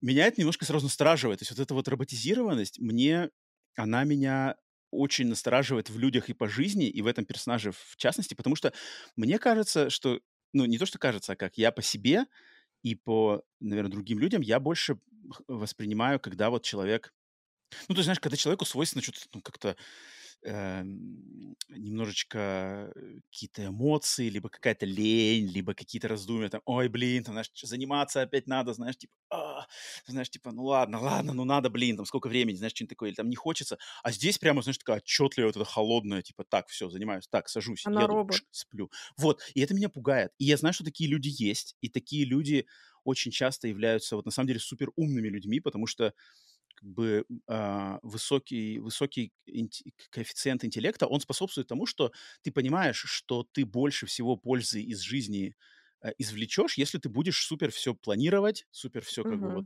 четко делать, э, придерживаться графика, придерживаться распорядка. Это факт. И ты и ты, по сути дела, в себе человечность, вот эту свойственную нам человеческую ленность, свойческие какие-то какие-то, рефлексию, ты ее просто на корню, так сказать, убиваешь, удаляешь из своего уравнения, и тогда ты становишься супер эффективным, супер, а, функциональным, вот таким, а, человека-роботом. Это стрёмно немножко, и она здесь мне дала такие вот эти чувства.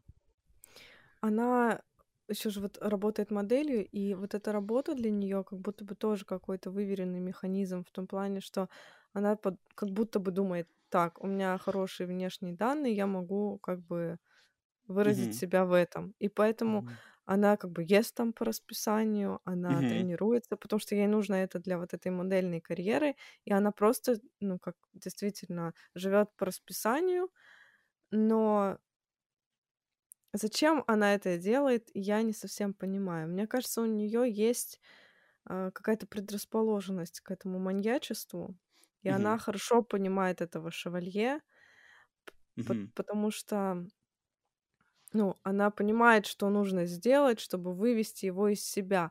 И она как будто бы этим самым, не знаю, как ведет какой-то внутренний диалог с самой собой всеми этими действиями. То есть Возможно, если бы она не выражала себя как модель, она бы Мгм. стала маньяком. Ну, мне так кажется, Мгм. что у Мгм. нее есть Мгм. какие-то вот такие задатки маньяческие.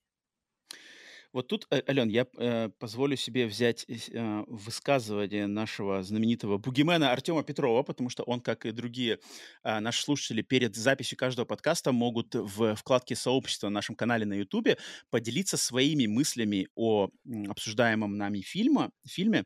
И Артем Петров написал такую фразу. А, Артем пишет: "Существует мнение, что этот фильм отражает увлеченность зрителя true crime контентом и выражает потаенные желания зрителя стать участником подобной истории. А как считаете вы? Артем, спасибо за твой input. Вот, Алена, это, это то, о чем спрашивает а, Артем Петров? О том, что ты сейчас Да, да, говорила? я думаю, да. Я думаю, да. Но тут еще важный персонаж Клементина, Мгм. который Она, очень а, э, показательный да, персонаж. Мне да, да, кажется, вот про нее. классно сделано. И вот такая вот именно что показана Келли Энн и Клементина, и вот они вдвоем настолько Мгм. разные, Это Мгм. к классный такой у них тандем, потому Мгм. Мгм. что Клементина- это вот чисто собирательный образ фанатки, а, любой фанатки true крайма, маньяков и вот эти все, которые там, знаешь, покупают футболочки с Тедом Банди. Вот такие вот. Мне кажется, тут даже, мне кажется, Клементина не обязательно даже фанатка маньяка, а она просто вообще вот фэн-герл. То есть Да. фэн-герл может быть и поп-звезды, там, и Мгм. какого-нибудь персонажа фильма, там, не знаю, каких-нибудь Гарри Поттеров. Вот они такие, они собирают а, какой-то мерч, они защищают своих э, излюбленных, Да-да-да-да-да.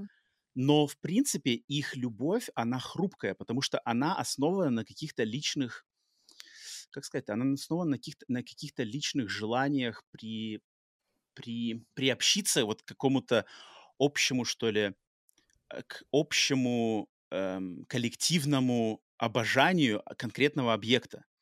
А Келли Энн, она одна как бы, она, она вот одна отдельная от всего, и у нее совершенно другие механизмы ее сплочают с тем же самым объектом, с тем же самым маньяком, но у нее интерес вот намного более такой, а, что ли, м, Расчетливый. расчетливый, такой хирургический, знаешь, как будто вот, как бы, знаешь, Мгм. я- мне интересно, я понимаю это, я понимаю его, я понимаю его с этой стороны, я в себе ощущаю, наверное, какое-то с ним единение даже, да, а, и поэтому м, меня это привлекает, я в этом заинтересована. Клементина, она, он именно больше на фане, то есть ей это доставляет какие-то эмоции, которые, я так понимаю, в ее Да-да-да. жизни отсутствуют. В- Отсутствуют. Да, потому что видно по ней, что она какая-то такая потерянная в жизни, там у нее тоже непонятно, что с работой, Да-да-да-да-да. с учебой, Дома ничего не понятно.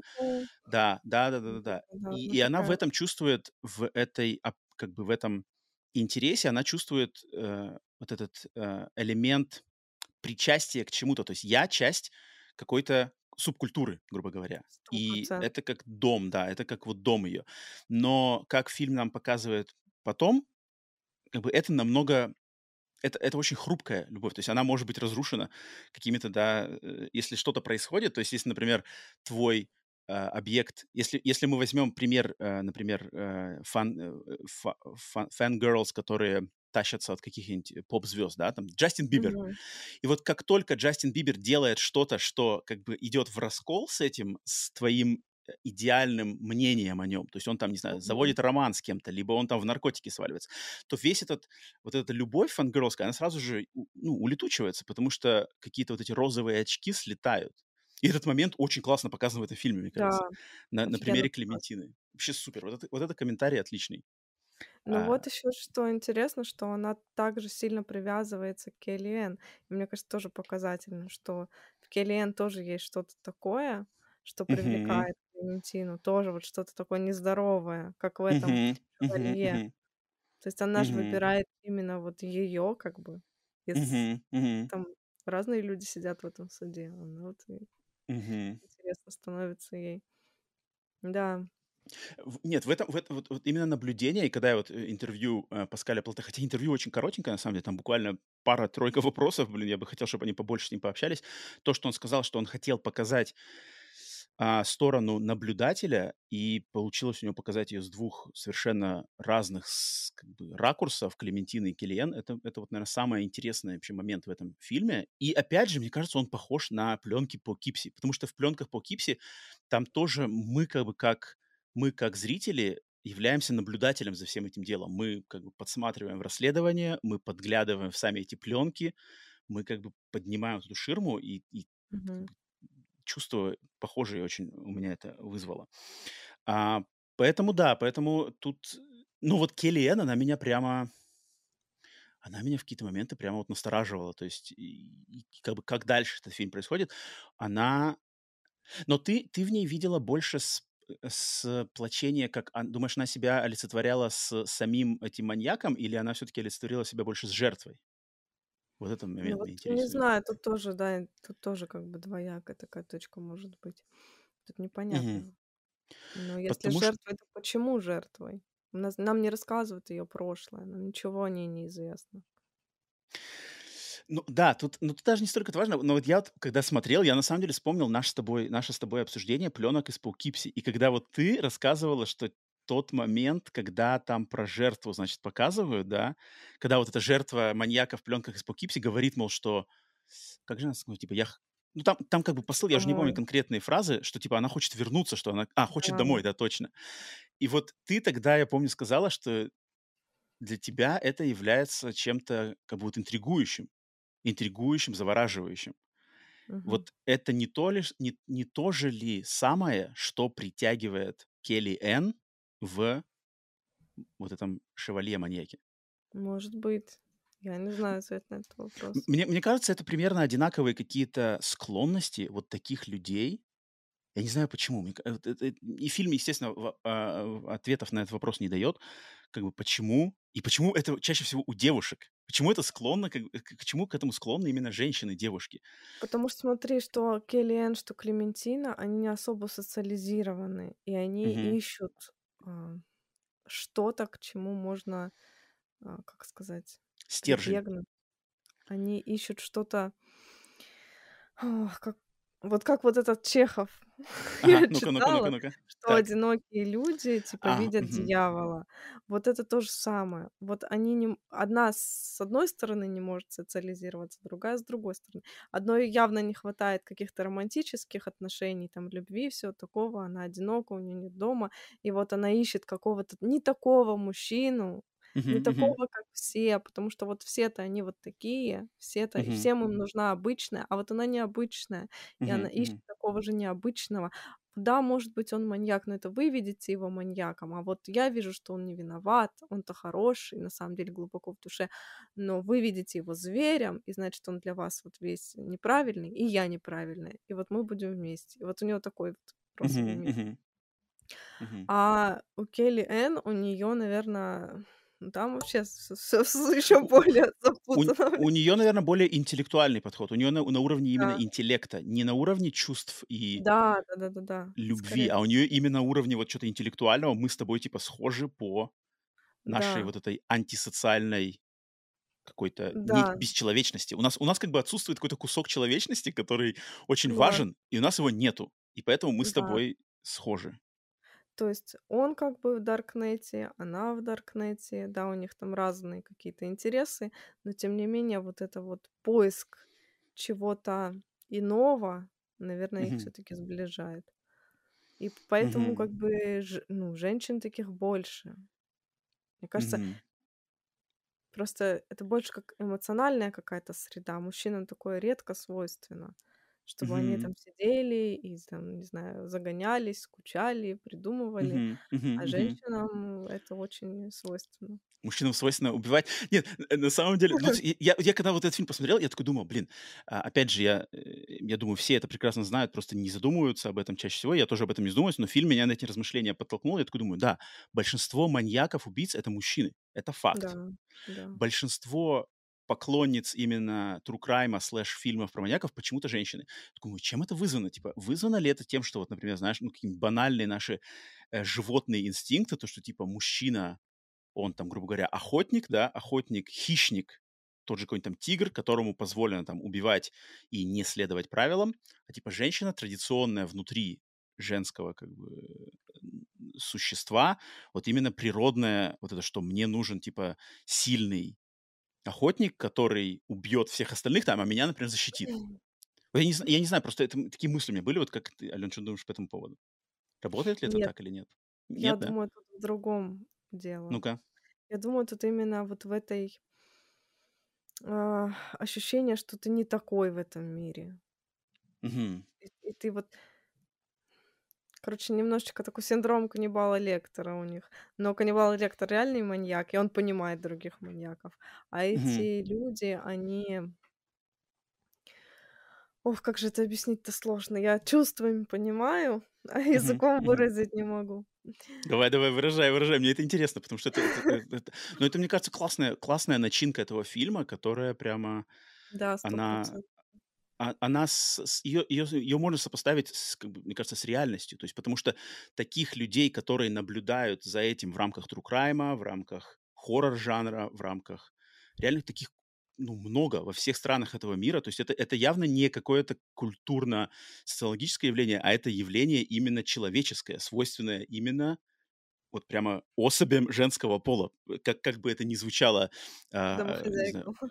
ну, ну даже, даже, мне кажется, не настолько обязательно к домохозяйкам. Мне кажется, домохозяйкам, может быть, из-за их, что ли, а, из-за большого количества свободного времени и склонности к а, ску- скукоте, да, наверное. То есть им скучно, им хочется чего-то Мгм. остренького, и это вот остренькое можно хорошо получить в контексте вот этих расследований и вот этих кровожадных дел, которые как бы явно какие-то м, активирует какие-то центры удовольствия в, в- в мозге, что такое, ты чувствуешь как бы следить за этим. Потому что я это на примере своих знакомых и даже родных и близких замечал, что ну реально девушки склонны вот к этим всем расследования, маньяки, кто там кого, сколько там трупов. Это, это, это супер интересно. Я уверен, что на, эту, на этой почве написаны, не написана ни одна какая-нибудь э, курсовая там или научная работа, ну потому что тут э, невооруженным глазом видно, что что-то где-то работает в Мгм. человеческой психологии. Почему женщины склонны к тому, а мужчины склонны маньячить.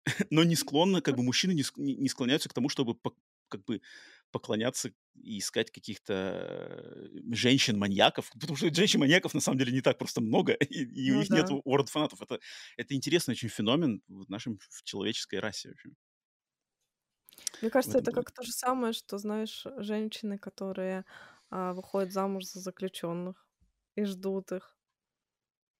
М, да, вот это кстати, и и или которые да-да-да, то есть они выходят замуж за заключенных и, а, там пишут им письма, там встречаются с Да-да-да-да-да-да. ними. Это ч блин, это это стрёмная штука. Хотя вот знаешь, э, на самом деле ведь в среди, э, э, вот даже в животном мире, в природном мире, с вот эта тема с черной вдовой, что типа, э, опасная женщина, она, мол, там завлекает мужика, потом типа его убивает в целях Мгм. продолжения рода, но как бы для типа мужчина или там самец нужен для продолжения рода, то есть, да, для, грубо говоря, беременности, но потом он уже не нужен, его можно Мгм. убить. И вот это как бы очень стрёмная тоже тема. И, и, и то есть кажется, знаешь, а кто типа, а кто как бы выше-то получается в этой пищевой цепочке, это женщина или мужчина? То есть, то есть кто у кого на поводу-то идет? И потому что вроде здесь кажется, что женщины привлекают вот эти хищные мужчины, но не является ли на самом деле такая женщина намного более хищной, чем этот Конечно. мужчина? Потому что мужчина-маньяк, он как бы на поверхности, понятно, он убивает, у него вот эти с- психопатические тенденции, он убивает и все. А женщина, которая им, им а, а, ему как поклоняется, грубо говоря, или в восторге от него, является ли она еще более как бы далеко идущей стадией, ступенью вот этого погружения в какую-то тьму? Это, это стрёмно, на самом деле. То есть вот эти, знаешь, как в темных, э, в в тихих омутах что-то там водится, да, намного здесь, ам, в это в контексте этого фильма и в контексте этой темы намного склон как бы легче сказать это по отношению к Келли Энн как раз таки. Потому что с маньяком все понятно. Он завлекает девочек, режет, получает там вот это наслаждение, плюс какие-то там деньги, да, наверное, с этого даркнета. Мгм. А вот с Келли Энн, она вроде бы работает, ты ничего не делает. Ну, как бы никаких а, э, вот экспрессивных моментов у нее нету, никаких истерик, она не делает никакую жесть, Да, она ни с кем не бегает, не плачет, не рыдает, ничего. Тихий омут. Вот, вот как бы хрестоматийный тихий омут. Но что в этом тихом омуте водится? И на самом деле, куда идут эти ее а, интересы, ее эти эмоциональные пристрастия, это стрёмно, и это непонятно. Вот мы с тобой сколько не общаемся, как мы, мы никогда не сможем найти конкретное этому объяснение, потому что оно, я не знаю вообще, можно ли его извлечь. А мне кажется, Это фильм так специально сделан, чтобы было много граней, и можно было рассуждать бесконечно. Мгм. И вот Клементина в этом плане, она намного понятнее. Она намного Да, ее понять легче, потому что она такая, она как бы, э, все мы наивный склонны, ребенок наивная, такой. да-да-да, наивная, фэн-герл, и она этим всем увлекается. Там вот она вот ей именно склонны эмоции, то есть она звонит там в прямой Мгм. эфир на т на телепередачу, Да-да-да. там, знаешь, чуть ли не рыдает. Это так это считывается просто супер. И когда, э, вет ветка сюжетная Клементины заканчивается на моменте просмотра, да, этих видео, тоже все прекрасно понятно. Что произошло, что Мгм. происходит в этом моменте, что за реакция и почему она уезжает там куда-то домой, вообще прекрасно понятно. А вот Мгм. Келли это вот эта темная, как бы черная загадка, которая ходит, и вот ты такой сидишь, и это и это это создает очень классное чувство, как мне кажется, такого интеллектуального дискомфорта. То есть мне это нравится, что я понимаю, что здесь что то я понимаю, что я не смогу этого догадаться, и никто не сможет этого догадаться. Но в этом что то есть. И вот такие люди, как Келлиэн, они, в принципе, живут, ну, как бы среди нас. То есть мы там ты выходишь на улицу, да, и они как бы ходят, но мы же не знаем, что они. Это может быть, это вот, не знаю, завтра мы с тобой выйдем, э, на улицу, в там в торговый центр, и вот такой человек может быть рядом с нами там в лифте стоять, и мы никогда не узнаем, как бы, что это такое, потому что по ним непонятно. Они они тут именно как ну, это клёво, это классно, что этот фильм, он эти моменты подцепляет. Мне прямо очень понравилось в этом контексте его, а, об, об, об, об, размышлять над ним, так сказать. Мгм. Социопатические эти штуки. Ам, еще мне очень, знаешь, понравился момент с... Вот, э, опять же, как сказал а, Паскаль Планте в своем интервью, он сказал, что фильм, типа просмотр вот этих видео, вот этих, значит, э, снав-видео, да, здесь имеется в виду, он э, не только, кстати, снав-видео, а просто шок-контента, как он сам это назвал, он говорит, что, типа, он, этот процесс схож с вампиризмом.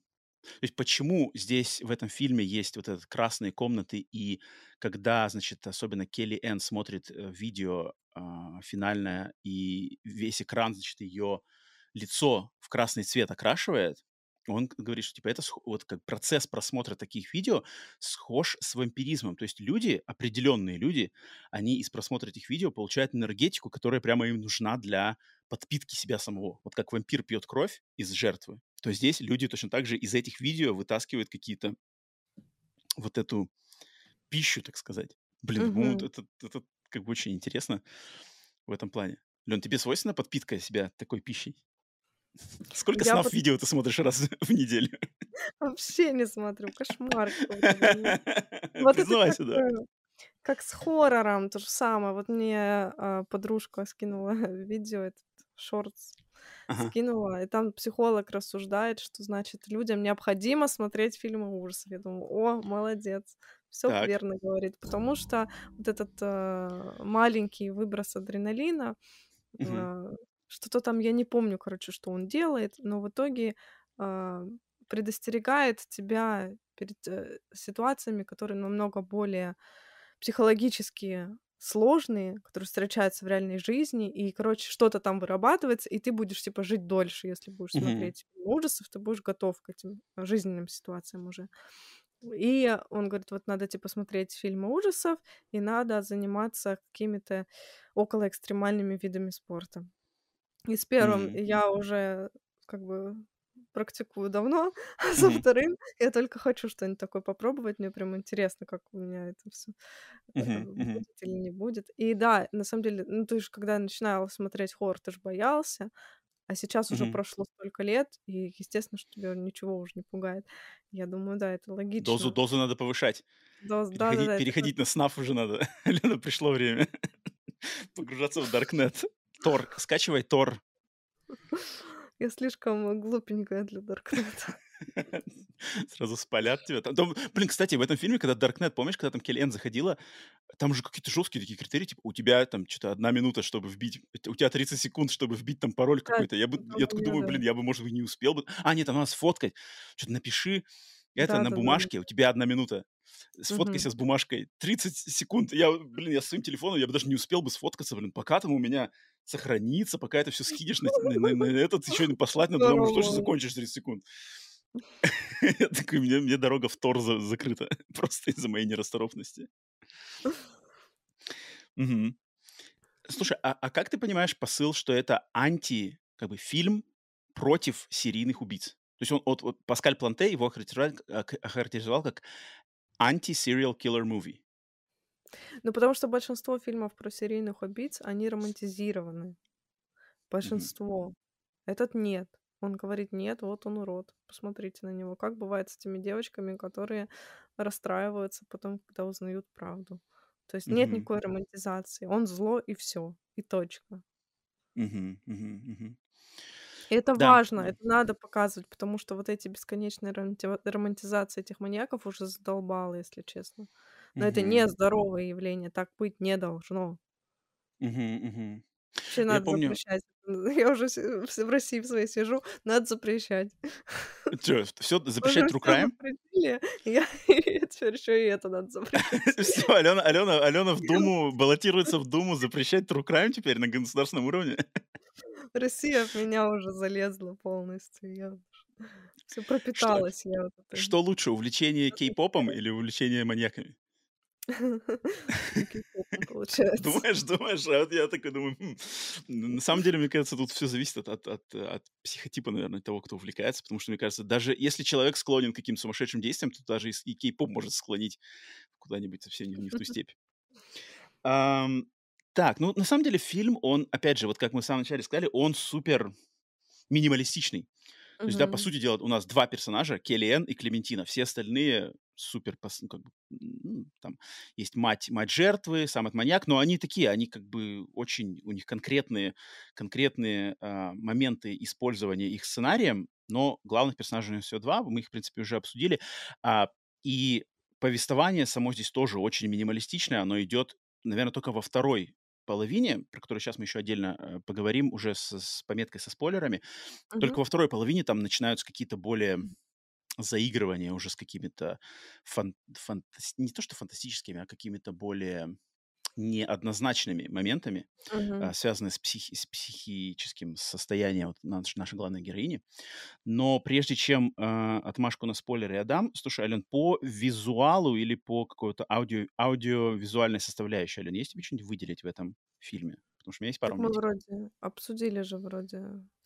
Ам, ну, у меня вот, смотри, у меня какие моменты мне здесь э, еще э, понравились. Это, во-первых, то, что... Это специфическое чисто, но так как я это заметил, хочу этим поделиться, может, кому-то тоже это будет интересно, что фильм, он а, происходит в, э, в канадской... В, в Канаде, действие происходит в Канаде, но вот этой в, а, провинции Квебек, где они говорят по-французски. И как- я смотрел фильм на языке оригинала с субтитрами, и большая часть фильма на английском, ой, на французском языке, но у них часто и регулярно появляются вкрапления английского.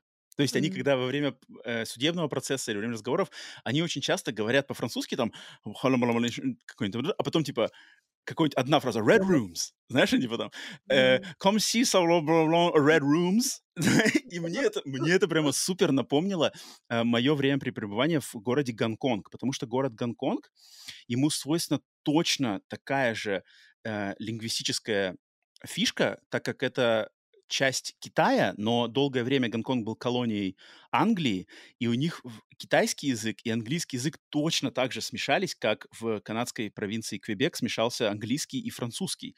И все жители Гонконга, они точно так же, они говорят по-китайски, и, и вкрапляют вот эти слова, э, плюс там имена, либо просто... И, и у них все время, знаешь, произношение английское, оно практически идеальное. То есть это очень звучит очень странно, когда вот человек говорит на китайском, там, э, какие-нибудь фразы, потом, а потом какой-нибудь вдруг, там, непонятно, там, знаешь, э, спагетти. Тинг-санг, э, санг-цо, спагетти. Знаешь, это, это как-нибудь... это- меня это все время... Я, я никак не ожидал, что так как у меня... Хотя у меня есть, на самом деле, знакомые в Канаде, которые а, живут... э, не то чтобы живут в Монреале, но связаны с Монреалем, но я что-то не осознавал, что в, во французской вот этой, в этом фильме я такой, типа, о, нифига себе, это же как бы одна и та же штука, что э, идеальное английское произношение вкраплено в, по большей части, французскую речь. Это как бы супер, супер э, меня удивило. А, э, и второй момент, который с аудиовизуала у меня еще хотела подметить, это... Хотя, хотя, в принципе, ты уже заметила, что, что мне очень нравится, когда здесь показывают эм, вот эти судебный процесс, судебную комнату. Здесь очень часто какие-то звуки, как бы, они на, на стадии монтажа, звукомонтажа, они не убирают звуки комнаты. То есть там постоянно какие-то э, покашливания, Да, какие-то э, какие-то нравится. штуки. Это, так, это создает такой эффект. То есть я вот смотрел его один, э, с- как бы я всегда фильмы смотрю, звук делаю погромче, и в какой-то момент я прямо, знаешь, мне показалось, что у меня кто-то кашляет там, знаешь, за, за моей спиной. Там такое ощущение, что я такой, типа, и, и я такой, типа, как ты почувствовал себя, что ты находишься вот в этой, ты находишься в Ну, этой комнате. специально так сделано, да. Да, и когда ты вначале там э, заявление дает э, защита, там, адвокат, обвинитель, это как бы все очень естественно. Но потом, когда в фильме начинают происходить другие события, и вот эти все покашливания, покряхтывания, они сменяются на крики, то это, это такой эффект производит неприятный, когда там как бы крики происходят в этой комнате, либо в каких-то видео. Это такое прямо, у меня прям мурашки, помню, пробежали по коже, что типа, вау, работа со звуком, хоть вроде бы в таком фильме это не очень очевидно, но работа со звуком для э, создания элемента присутствия здесь проведена очень клевая, очень такая тонкая, как бы она тебя на самом деле в это погружает, вот в эту атмосферу это, этого заседания суда. Очень круто. Очень. И, и вот она, она здесь, а, мне кажется, толику, одну из главных толик хоррора здесь как раз-таки аудиосоставляющая а, дает. Потому что, как мы уже сказали, здесь нам ничего не показывают, но вот Но здесь всё на, на уровне пос звука, вот Мгм. звук в этом фильме, звук он как бы только на заслугах звукового сопровождения этот фильм можно причислять к хоррору. Естественно, не, не, не, не как бы не полностью, но элемент хоррора за него здесь отвечает звук. Это клево, это, это, это, это классно. Это мне очень понравилось. Так, окей, тогда давай, Ален, даю отмашку я на спойлер, у нас все. Сейчас мы э, затронем э, концовку этого фильма, его финальные выводы. Поэтому спойлер. Дальше продолжайте на свой страх и риск. Если не хотите, фильм еще не смотрели, то по тайм-кодам прыгайте на э, дальнейшие. Я, я, будет отдельно указано, где спойлеры закончатся. Итак, Ален, слушай, я прежде чем значит, прыгать на спойлеры, хочу опять же взять э, высказывание двух наших слушателей, э, Евгении Менеленко, Женя mm-hmm. снова написала свои, свои мысли по этому фильму, и также Drink 88 Drink тоже написал. И их, э, их высказывания как раз-таки вопросы связаны с концовкой этого фильма. Я и... тоже. Давай обсудим. У меня на самом деле мысли есть по концовке. А, Drink 88 написал вот что. Он написал, я не въехал, зачем героиня в самом конце фоткается на кровати. Поясните, пожалуйста, в разделе со спойлерами. Фильм неплохой, но по мне это чистый триллер. Это Дринк написал. То есть у него вопрос к фотографиям. Сейчас пройдемся отдельно. А Женя же написала вот такой интересный момент, который меня тоже после... Вот как только закончились, э, закончился фильм, пошли титры, меня тоже посетила такая мысль, но чем дольше я после завершения фильма думал, думал, думал, тем больше я от нее отдалился. Но Женя ее упомянула, и она да. пишет. Э, очень хороший, но слегка неоднозначный фильм. Как я поняла, в фильме имеет место переселение душ. Последняя жертва маньяка была отличницей, и главная героиня тоже хорошо ладит с цифрами. Также в фильме есть шутки про искусственный интеллект и про призраков. Опять же, не совсем, не совсем прозрачный намек – это переодевание главной героини в зале суда. Если бы эту мистическую составляющую чуть усилили, то фильм был бы вообще бомба. А так просто хороший, но чуть-чуть не дотягивает до отличного. И вот, Ален, поэтому я хочу с тобой обсудить концовку. А, были ли у тебя мысли, вот связанные либо с мистикой, либо какие-то просто вопросы к мотивации Келли Энн в таком ключе? Совершенно нет, не было. Я вообще там мистики не увидела. Но это интересно. Это интересно. Это как Мгм. этот э, японский, да, такой немножечко вайп, это пульс, там все дела. Мгм, Вот мгм. такое. Не, ну я этого не увидела, У честно меня, ну я, на самом деле, у меня вот на секунду у меня была мысль о том, что типа перерождение душ, то что-то есть такое, что типа Мгм. это какая-то месть, вот типа эта жертва вернулась отомстить ему за вот это все. Но там как бы это не, не идет, никак не стыкуется с, просто с временным отрезком, потому что этой Келли Энн, ну сколько ей лет-то, ну и там около там, 20, 20 с лишним лет как минимум, а убийства-то маньяка были буквально, ну, там, какой-то промежуток не совсем большой. То есть, то есть это явно его убийства были Мгм. не 27 на- лет назад, когда никаких даркнетов не существовало еще. Поэтому тут не коррелирует именно вот в этом плане. Но я когда понял, что, ага, окей, наверное, э, переселение душ это, наверное, слишком, но я в какой-то момент, когда смотрел фильм, думал, что, а вдруг это Келли Энн, это вот эта, короче, жертва девочка. То есть, типа, он ее не убил, вот эту последнюю девочку, а Мгм. каким-то образом что-то с ней случилось, и она как бы где-то там, не знаю, потеряла память или что-то, но вот в ней проснулось это, и она как бы возвращается. Вот Но блин, блин, много, да.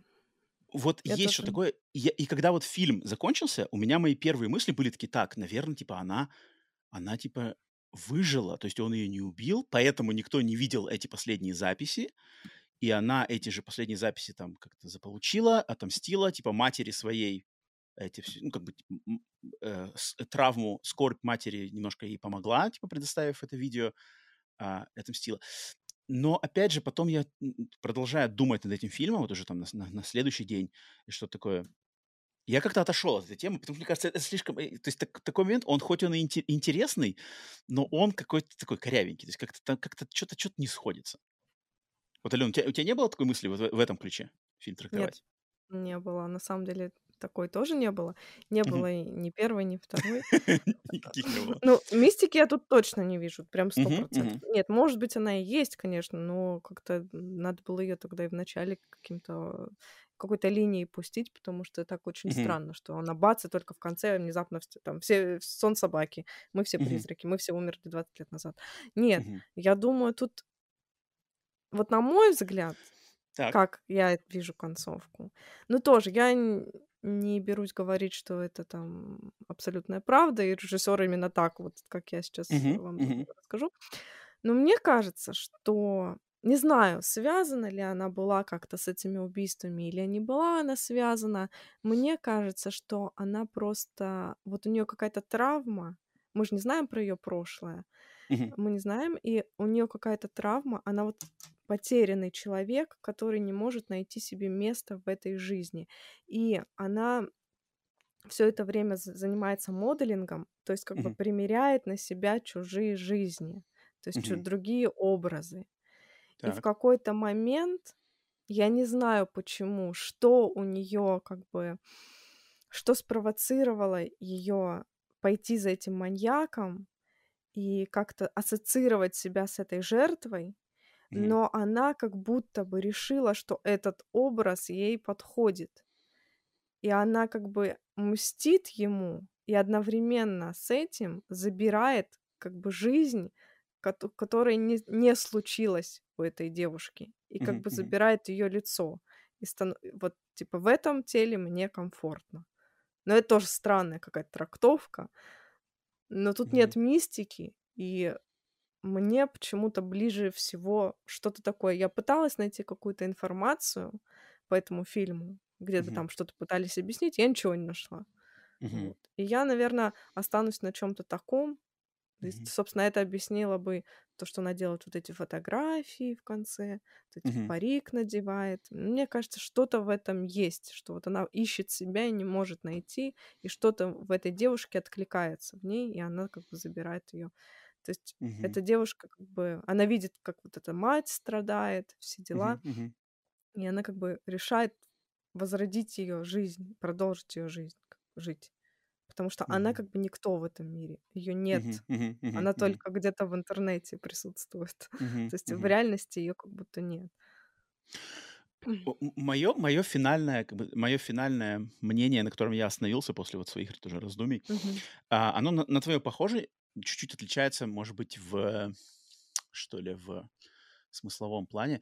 Э, То есть мне как, как кажется, что фильм, он изначально, вот когда мы начинаем его смотреть, и, и, и это, э, по-моему, подкрепляется как раз-таки холодной расчетливостью первой половины фильма, это то, когда Келли Энн, она является вот той самой социопатическим наблюдателем, у которой, так сказать, естественный интерес к этому делу. И у нее совершенно нету никак, никакой заинтересованности а, влиять на исход этого дела. То есть там изначально как бы подается такой посыл, что есть шанс, что этого Людовика Шевалье оправдают.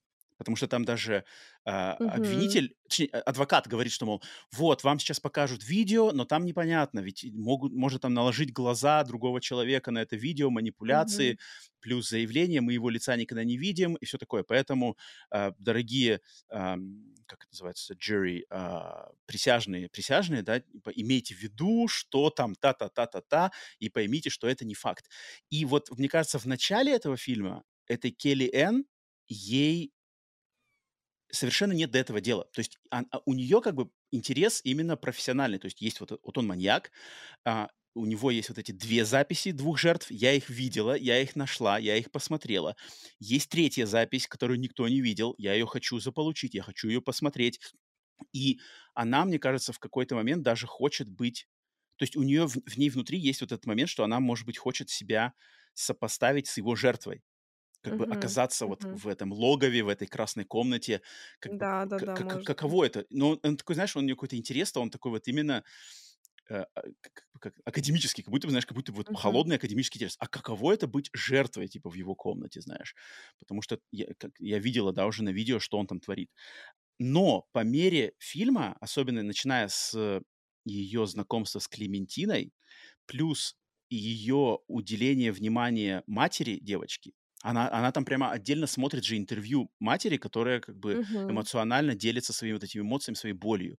Мне кажется, в ней просыпается какой-то момент, что, что она да, вот именно, что в ней возникает вот эта небольшая искорка человечности, потому что она понимает, что я заполучила это видео, и это видео, оно может быть финальным, короче, доказательством того, что вот этот шевалье, он будет а, ну, Сидеть. Ага. э, он будет сидеть, да, он будет осужден. И у нее как бы для нее есть два пути. Один это оставить это видео себе, и шевалье, Мгм. возможно, останется безнаказанным, но в ней по мере фильма вот в ней оказывается вот небольшой момент человечности, и она в конце наперекор, может быть, своему вот этому истинному нутру, да, вот этому холодному социопатическому, она все равно делает вот этот финальный поступок, она отдает видео матери, и, соответственно, чик-чик, как бы все, шевалье это. И последний кадр, там последний кадр, я так понимаю, он то есть там показывают окно, но я не, я не думаю, что он подразумевает, что она там вы- вы- выкинулась в окно. Мгм. Я, я не уверен в этом. Мне кажется, он больше подразумевает то, что она, типа, есть шанс, что она как бы вырвется из вот этой, вот этой ее квартиры, Да-да-да. она как, как, как, как, как тюрьма, тюрьма она ее же там, сознания. по-моему, не в ее квартире даже действие происходит в самом финале. По-моему, са- в в де вот в квартире этой девушки мертвой, нет? Нет, самый последний кадр.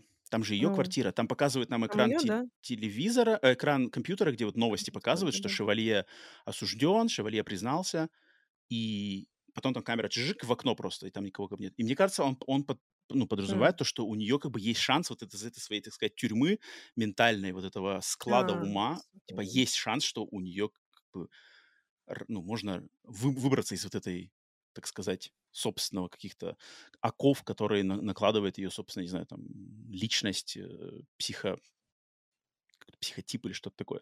А, почему она фотографируется с девочкой? Мне в, в комнате девочки, мне кажется, это просто вот это вот как раз-таки элемент желания, знаешь, быть причастной к, к вот этому делу. То есть как вот а, жертва, комната жертвы, вот это вот как раз-таки ее а, склонность к тому, что хочется быть частью расследования, частью э, убийца. Вот точно так же, как она хочет найти видео, вот это финальное видео э, кровожадных этих э, дел, которые Шевале творил, здесь как бы пойти, попасть в комнату этой жертвы и там сфоткаться, знаешь, как для хроники, так сказать. Это вот этот какой-то элемент, как коллекционерство, да, как будто вот коллекционирование Мгм. еще одной Да-да-да. улики. Слушай, мне сейчас мысль пришла. Это давай, хорошая вот эта идея, мне кажется, подтверждает сейчас мою мысль. Смотри, у Мгм. нас же 2 главные героини, и как бы одна выбирает шевалье, а вторая, и у нее как бы стоит выбор, потому что она похожа на этого шевалье, и у нее есть выбор, как бы выбрать человечность или выбрать Мгм. другую сторону. Да. И она долго мечется, Мгм, но в мгм, итоге, по идее, она, да, должна выбрать, опять же, шевалье, потому что она вну- внутри как, как он. мгм, Но она выбирает в итоге, то есть проходит свою арку, проходит трансформацию мгм, персонажа, мгм. выбирает его, э, точнее, э, верную сторону. Да, да, то есть сторону, сторону обвинения. Да, то есть э, две героини нам как бы показывают разные пути, что может произойти. Мгм. И еще какая-то мысль была, и она у меня что-то ушла, когда ты начал про эту комнату говорить. Про комнату, про Комната комнату. девочки. Комната Не девочки, знаю. коллекционирование улик. Да, что вот, как Мгм, маньяки же собирают мгм. разные, как, Типа ш- как то, что им называется? напоминает о, о- о злодеяниях своих. Какие-то Да-да-да. вещи личные, там фотки, не знаю, э, права. Э, А она штука. типа типа. Как маньячка, но с другой стороны как бы собрала вот то, что мгм, она как бы помогла этой девочке, и мгм, вот мгм. тоже трофей ее маленький. Трофей, вот, отлично, вот оно О, слово, да, трофей, трофей, слово. точно. Трофей, Да. да. Точно так же, как видео. Она же собирает эти видео в Даркнете, и она их хранит прямо как вот, как она же как их сокровища свои прямо хранит, показывает вот этой. Клементине. И, и очень классно, что, по сути дела, ее знакомство с Клементиной как раз-таки и отправляет ее на эту арку. Если бы не было Клементины, Да, да, то, она бы как бы, скорее всего, так бы и прошла, заполучила бы это да, видео, да. посмотрела бы это видео, как посмотрела другие, просто бы посидела в э, здании суда, и когда, если бы был шанс, да, что Шевалье, например, оправдали, она бы, наверное, ну как, окей, воспринял бы это как, окей, ну, так и случилось. А Да, вот именно ее соприкосновение с Клементиной и вот это... Потому что Клементина же из ниоткуда появилась в ее жизни. Там даже вначале показывается, есть момент, когда они во второй раз встречаются, Клементина ей что там прибегает утром, кричит, типа, эй, привет, и это Келлиэн такая, типа, а, черт, типа, блин, опять, типа, она... Да-да-да-да-да-да. То есть там это как бы не, нежеланный фактор, который возник и вот повлиял на нее, потому что она постоянно, в- когда в доме у нее Клементина находилась, она прямо за ней наблюдала, то есть она наблюдала за ее реакцией во время звонка на телеэфир, она наблюдала за ее реакцией во время показа этих видео, во время бесед. Это классно. Клементина герой-катализатор, получается. Она Мгм. провоцирует Стопудово. ситуацию. Слушай, вот Потому мы что разобрались, Потому получается, что что Клементина это как это это элемент человечности в, по сути дела, Мгм. бесчеловечных как бы повествований. Потому что здесь нету все Да. остальное супер схематичное, супер либо судебный процесс, либо э, мать жертва, либо маньяк этот этот, э, либо Келлиэн, которая бесчеловечна. А Клементина это вот живое, как бы живое человеческое начало, которое повлияло в Да. максимально как бы получается, моменте. она как бы постепенно трансформируется. Сначала она ее ненавидит, да? Потом она ее пускает в комнату. Ну, в Мгм, смысле, мгм. к себе домой. Да-да-да, Ладно, да, ты да, да. ночуй. А потом и пленки. Да, слушай, это Да, да. логично. Мне нравится эта Мгм, версия. мгм. Поэтому я и говорю, что я вот этот фильм обдумал, и он такой прямо, и он, он чем, чем- вот мне супер нравятся фильмы, которые чем ты больше над ними размышляешь, Мгм. сам именно двигаешь извилинами, он прямо грани, так вот у него начинают, знаешь, то, что кажется сначала плоским, оно типа чик, один раз надомляется две грани, потом еще надомляется четыре грани, знаешь, там три, чик, тик, тик, класс, класс, класс. Поэтому Мгм. как бы это, это, это клевый фильм. Переходим на нашу традиционную подборочку самых интересных моментов фильма. И начнем с любимого персонажа, Ален. Огласите Алсту, вашего любимого персонажа в фильме «Красные комнаты». Ну, Мне нравится Келлиан. Да, даже так. После даже наших всех обсуждений у тебя Да. Элен. Да вот и вот где твои истинные предпочтения скрываются, оказывается. Так, почему? Ну, мы обсудили Ну, уже. Почему? Мне Не, кажется, не крутой нечего. персонаж. Он такой М. многогранный. Попробуй такого напиши. Интересно. А, я любимым п- персонажем выбрал Клементину. На самом деле, Ну, мое первое... мы, с тобой. я говорю, мы с тобой постоянно. У нас, нас уже все, думаю, прекрасно поняли, чего ждать от каждого из нас. От э, беспро- э, беспро- как это, беспроглядной тьмы и от Белиша. Любителей снав фильмов и любителей Бэмби. А, Потому, но вначале первым моим, на самом деле, рефлексом было написать вообще, что у меня нету здесь любимых персонажей. Это я сначала подумал. Но потом я такой подумал, нет, Клементина все-таки, потому что вот как раз-таки то, что мы сейчас обсуждали, вот это человеческое начало, вот это более что-то теплое, хотя подно, я уверен, что многих зрителей Клементина может даже выбесить слегка, то есть вот этими ее такими какими-то вот этими ск- детскими истерическими немножко повадками, типа там, а, позвоню, позвоню на телевидение, устрою там истерику, закачу какие-то глупости, но это как бы поверхностный слой, ниже там намного все теплее и, и а, возможно, даже трагичнее, что ли, даже как бы, ну, грустно немножко, да, этот персонаж вызывает. Поэтому, поэтому все-таки я Клементину выделил. Хотя персонажей тут особо, ну, есть, есть, есть Келлиан, есть Клементина, больше тут особо даже надо выбирать либо ту, либо ту, либо никого, потому что Шевалье... это- Думаешь, есть такие люди, которые говорят, мой любимый персонаж Шевалье? Есть такие, думаешь? Не знаю. В, дебрях телеграм, в дебрях телеграм-каналов наших ходят такие, думаешь, товарищи, Я думаю, можно найти. Шевалье. Страшные люди. Они еще так же, как, так же, как ты сегодня выдала фразу «да», они просто «шевалье». И смотрят, и смотрят, знаешь, вот так вот. Без эмоций. А, Самый не понравившийся персонаж. У меня такого нету. У меня тоже нету. У меня тоже написано «none». Потому что это фильм, он, ну, он как бы...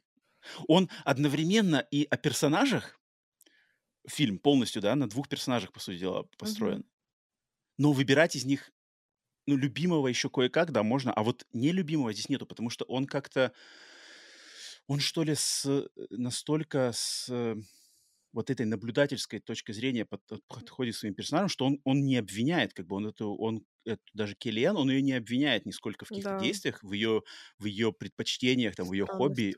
Он вот именно как бы, смотрите, вот мы даем вам шанс понаблюдать за этим человеком. И он не осуждает, не э, соглашается с ее действиями, просто так есть. И, и очень как бы сложно какие-то чувства э, у себя негативные в этом в этом контексте испытать, потому что ты просто смотришь как бы и, и- именно вот на интеллектуальном уровне следишь за этим всем. Поэтому у меня тоже Мгм. нету, нету нелюбимых персонажей. Любимый момент. Это интересно. Любимый момент. А, ну, когда он надевает парик, получается. Мгм. Сцена, Феноменально. то то есть финальная сцена в суде. Да. Да, там жуткая сцена, на самом деле, жуткая сцена. Он так смотрит еще. Так играет классно. Она еще эти, эти, как эти называются, the braces, braces, braces. Как называется braces по- по- по-русски? Ну, на зубы, Я не которые. знаю. А, То, что на зубы. А как? Еще раз? Брекеты. Брекеты. Когда она еще так брекеты эти одевает, а там ты еще так, э, Да. там, там специально она ее явно и сказали, ты, она как бы так немножко, там замедленная съемка, и она так, как так, «э», и у нее лицо искажается в этот момент Да. так очень, там очень классно снято, очень классно снято, и опять же на заднем фоне вот эти крики, там накладываются крики, там, походу, вообще накладываются крики как бы из сцены убийства ее, что ли, мне кажется. Там как-то там, там потому что такие надрывные крики, что они не из, Мгм. уже не из, а, с- не из эм, здания суда, а именно из, Ну, там мать, по идее, же кричит, что как бы ее дочь косплеит. Там, я, я сейчас уже не помню, там, но там какие-то такие прямо истошные крики на этом фоне идут. Что я такой думал, что там как бы это... И, и вот эти э, пома- э, э, шевалье, шевалье там тоже Да, как бы... да, да, да, да, да, м, да, да, Там да. жуткая сцена, жуткая сцена, согласен. Она такая... Причем ничего вроде не происходит, да, то есть она оделась, и ее просто пришли люди, ну, пришли охранники, Забрали. у- забрали. Но из-за того, что это все так очень растянуто в э, этой замедленной съемке, плюс звуковое сопровождение, она прямо такое, о, неприятное ощущение. Мгм. Э, Это классно. И у меня она тоже это выделена, но у меня еще вторая сцена выделена, потому что я знал, что мы с тобой оба э, отметим э, эту сцену в суде. У меня еще сцена, когда она, значит, э, Келлиэн смотрит вот это финальное видео. Мгм. И когда вот экран, ее лицо как бы полностью красным светом, там опять же не показывают ничего в этом видео, просто показывает ее лицо, и вот красный свет ее так как бы, он, он такой становится Мгм. яркий, яркий, яркий, такой прямо с этим, с bleed, вот когда, когда Мгм. границы цвета друг друга сливаются, там такое что-то тоже в этом есть очень, вот именно, знаешь, э, когда я еще прочитал интервью пос- э, режиссера, когда он сказал, что вот это элемент вампиризма, такой прям вот там идеально показывает это насыщение вот этим шок-контентом, вот этим запретным плодом, и там прямо показывается, что она как бы, она наполняется вот этим всем. Тоже такая очень, очень сцена эм, искусно, искусно жуткая. Самый не понравившийся момент. У меня такого тоже нет. Такого нету. У меня выделен в этом контексте то, что в этом фильме все-таки чуть-чуть показывают кусочки видео вот этого шевалье. Там есть моменты, где Ну, показывают, там что там. не Мне, мне- кажется, можно было вообще без этого. То есть можно было бы, знаешь, показать какие-нибудь, какие-нибудь, знаешь, типа э, зум, типа зум-ин на какой-нибудь э, кусочек видео. А вот там, там прям показывают какие-то куски, где он что-то ходит в каком-то, какой-то зеленой, каком-то халате. Ну, там видно прям эту комнату, там видно что-то такое прям бытовое. Немножко, мне кажется, это при, при, при что ли, при, не принижает, а как? Упрощает немножко. Мне кажется, можно было вообще ничего не показывать, ограничиться только звуками и только пересказом со слов. Может быть, получилось бы интереснее. Ну, или как-то по-другому показать. Но это тоже такое, это как бы, это уже я, я его выделил этот момент, потому что надо было что-то найти. Я такой, ну что там можно выделить? Потому что на самом Прикопался. деле, да-да-да, это, это как бы, это такая nitpicking, то, что по-английски называется. А, то есть он не совершенно не критический, и на самом деле в фильме прямо э, его ругать или что-то там выделять отдельно практически ничего такого нет. Только Алена, только Алена, только Рома. Ой, а тут у меня, по-моему, тоже ничего нету. Ничего нету. Я думал, честно скажешь, про свое первое Да. снаф видео. Кошмар. Я ничего не смогла выделить, я не знаю. Ничего. Супер максимально на твою тематику фильма ты ничего не смогла выделить. Да как так-то? Ну, мне кажется, что вот он как будто бы состоит из кусочков фильмов, которые я когда-то видела, но таких фильмов не существует. Вот я говорю, это странная вещь, как э, вот эти вот ложные воспоминания. Вот это такой фильм. Слушай, Алена, а у тебя был когда в твоей жизни опыт э, нахождения в, в зале В суда? красной комнате. В красной комнате. Нет, в зале суда ты когда-нибудь была, нет? Нет. Никогда М-м. в жизни не была, да? М-м. А, Я потому что в в своей жизни был один раз, э, вот э, в в Америке есть такая вещь, как все мы, все американцы должны а, быть, как это называется, вот э, присяжным. То есть есть как бы социальный, социальное правило, что ты должен раз во сколько-то лет тебя могут вызвать быть в качестве присяжного, и ты, если у тебя Прикольно. нету, если у тебя нету ам, уважительной причины, то ты как бы обязан туда идти. Это как долг. Это как вот гражданский долг. А, Раз во сколько-то лет тебя вызывают в качестве присяжного.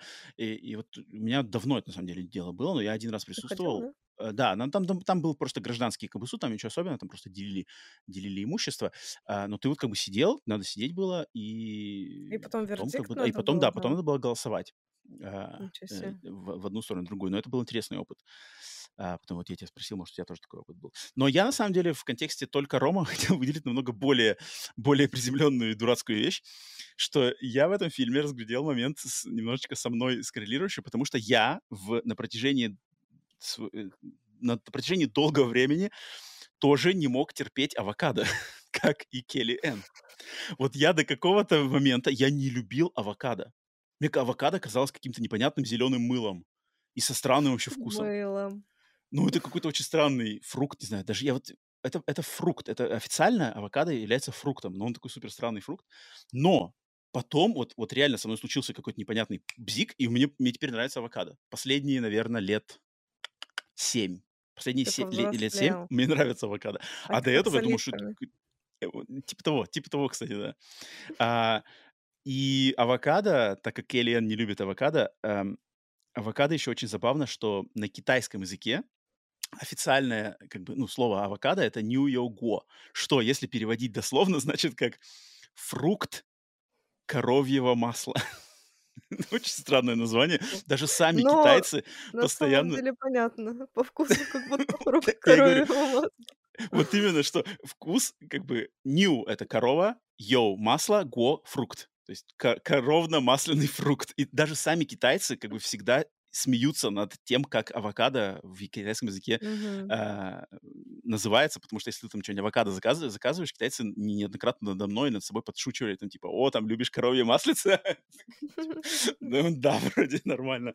Но когда вот Келен эти авокадо э, от... Что она там? Подожди, это Келен или Клементина? Кто там из них? Келен вроде, Я, да? честно, не помню этот момент. Нет, там, там когда они ели, подожди, я не помню, Клементина или Келен, кто-то из них авокадо, типа из, из еды, как бы авокадо вот вы- ну, Мгм. выкидывали. Потому что, типа, есть Не помню. з- я запомнил, как бы, что у меня до определенного момента тоже я терпеть не мог авокадо, а потом вдруг просто вот в одночасье, о, я люблю авокадо, давайте мне авокадо, дополнительно плюс доллар пятьдесят добавить авокадо в мой салат. Беру, беру. Так что вот, это такой момент только Рома мог выделить. Ам, Ну что ж, Ален, тогда надо поделиться нам еще киногарниром к фильму «Красные Мгм. комнаты». Киногарнир — это какой-то некий фильм, либо фильмы, которые, по нашему мнению, являются идеальным, а, идеальной добавкой к фильму выпуска. И, Ален, что тебе пришло в голову в контексте фильма Давай, «Красные комнаты»? пожалуйста, ты первый. А, Да, почему так? Это как это так? Что я до сих пор не могу определиться. У меня два фильма, я не знаю, какой выбрать. У меня, на самом деле, у меня сегодня комбо. Но как бы у меня комбо из двух произведений, и, и- и оба, кстати, это сериалы, мини-сериалы. Но Мгм. они э, как бы являются од- двумя частями одного целого, потому что одно из, одно из этих произведений это именно художественный мини-сериал, а другое это документальный фильм. Но Мгм. они, оба эти произведения посвящены одному, так сказать, реальному случаю, и э, сериал это э, сериал под названием «Девушка из Плейнвилля», «The Girl from Plainville» 2022 Не года. А документальный фильм называется «I Love You, Now Die». То есть «Я люблю тебя, а теперь умри» 2019 года. Да, да, да, да, да. И эти два произведения посвящены реальному случаю, когда в каком 2015 или 2014 году, а, значит, э, молодой э, школьник, парень-школьник, покончил жизнь самоубийством на основе того, что его девушка, с которой он встречался, с помощью смс-ок заставила его покончить жизнь самоубийством. И на основе этого как бы было долгое дело, очень судебное дело, где пытались как бы понять, то есть ее стоит за это, то есть он покончил жизнь самоубийством, но виновата ли она или не виновата она. И вот эта, эта история, она, э, значит, э, как раз-таки отлично показывает психологическую картину человека, вот на, на- на примере вот этой девушки, которую звали, а, я не помню, как э, Мишель, Мишель Картер. Картер, Мишель Картер ее звали, зовут, точнее, да, это, это реально существующая девушка, которая и сейчас а, жива. А вот Мишель Картер, э, что документалка, что э, мини-сериал, они как бы задают вопрос, то есть виновата она или не виновата? Были ли, был ли у нее злой умысел, либо она полностью наивная, как бы молодая девчонка, которая не понимала, что она делала. И вот Мгм. мне, когда я смотрел «Красные комнаты», вот это э, наблюдение и размышление над главной героиней Келли Энн очень напомнило те чувства, которые у меня вызвало вот соприкосновение с делом Мишель Картер в контексте сериала «Девушка из Плейнвилля» и документалки «Я люблю тебя, теперь умри». Точно так же ты постоянно задаешься вопросом, как бы, что у нее на уме? Она злая или она полностью невиновная и просто вот так вот сечение обстоятельств получилось? И сериал 2022 года, где играет в главной роли моя любимая Эль Феннинг, он, Мгм. он как бы, так как он художественный, то он, он такой более сентиментальный. То есть он, может быть, понравится тем, кто э, хочет именно немножечко даже, может быть, всплакнуть над этим делом. Он такой более сентиментальный, более эмоциональный. А документалка 2019 года, естественно, более холодная, расчетливая, показывает все, что кто, что с кем случилось. Поэтому вот у меня, от меня такое комбо а, «Девушка из Плейнвилля» 2022 года и «I Love You Now Die» 2019. Такие вот Ром, две ну это хорошо, конечно. Так, а что у тебя? Почему у тебя это, это, блин, это, это помогло как-нибудь э, тебе решить, что выбрать из- на твой гарнир? нет. Ну ладно, я сделала выбор в пользу все-таки второго фильма. Я сейчас написала про первый, Молчание ягнят. но «Молчание ангелов», А, серьезно? прикинь, Да, немножко ошибся, ошиб- ошибся с, с с чувствительным. Так, молча. Подожди, это Да, какой-то знакомый фильм, тоже какой-то недавний, да? А я про него уже рассказывала. Я помню это название. Это что-то Да. европейское, Это европейское триллерное датский, что-то. датский Мгм. криминальный триллер, на который я ходила в кинотеатр, в кино, там смотрела. В М. общем, а, он тоже на тематику вот э, красных комнат, так скажем, ну, снав видео. Тоже там есть маньяк, но Мгм. этот фильм, в отличие от э, нашего фильма, который мы сегодня обсуждали, он более криминальный, то есть он именно вот детектив, расследование, расследование убийства, там как бы больше нацелено все на это. И там тоже есть, конечно же, а, такая психологическая составляющая, главная героиня, то есть у нее тоже непростая судьба, ей нужно делать какие-то, принимать какие-то решения, Мгм. вот, э, в течение всего этого фильма. Но, в общем, сейчас расскажу сюжет.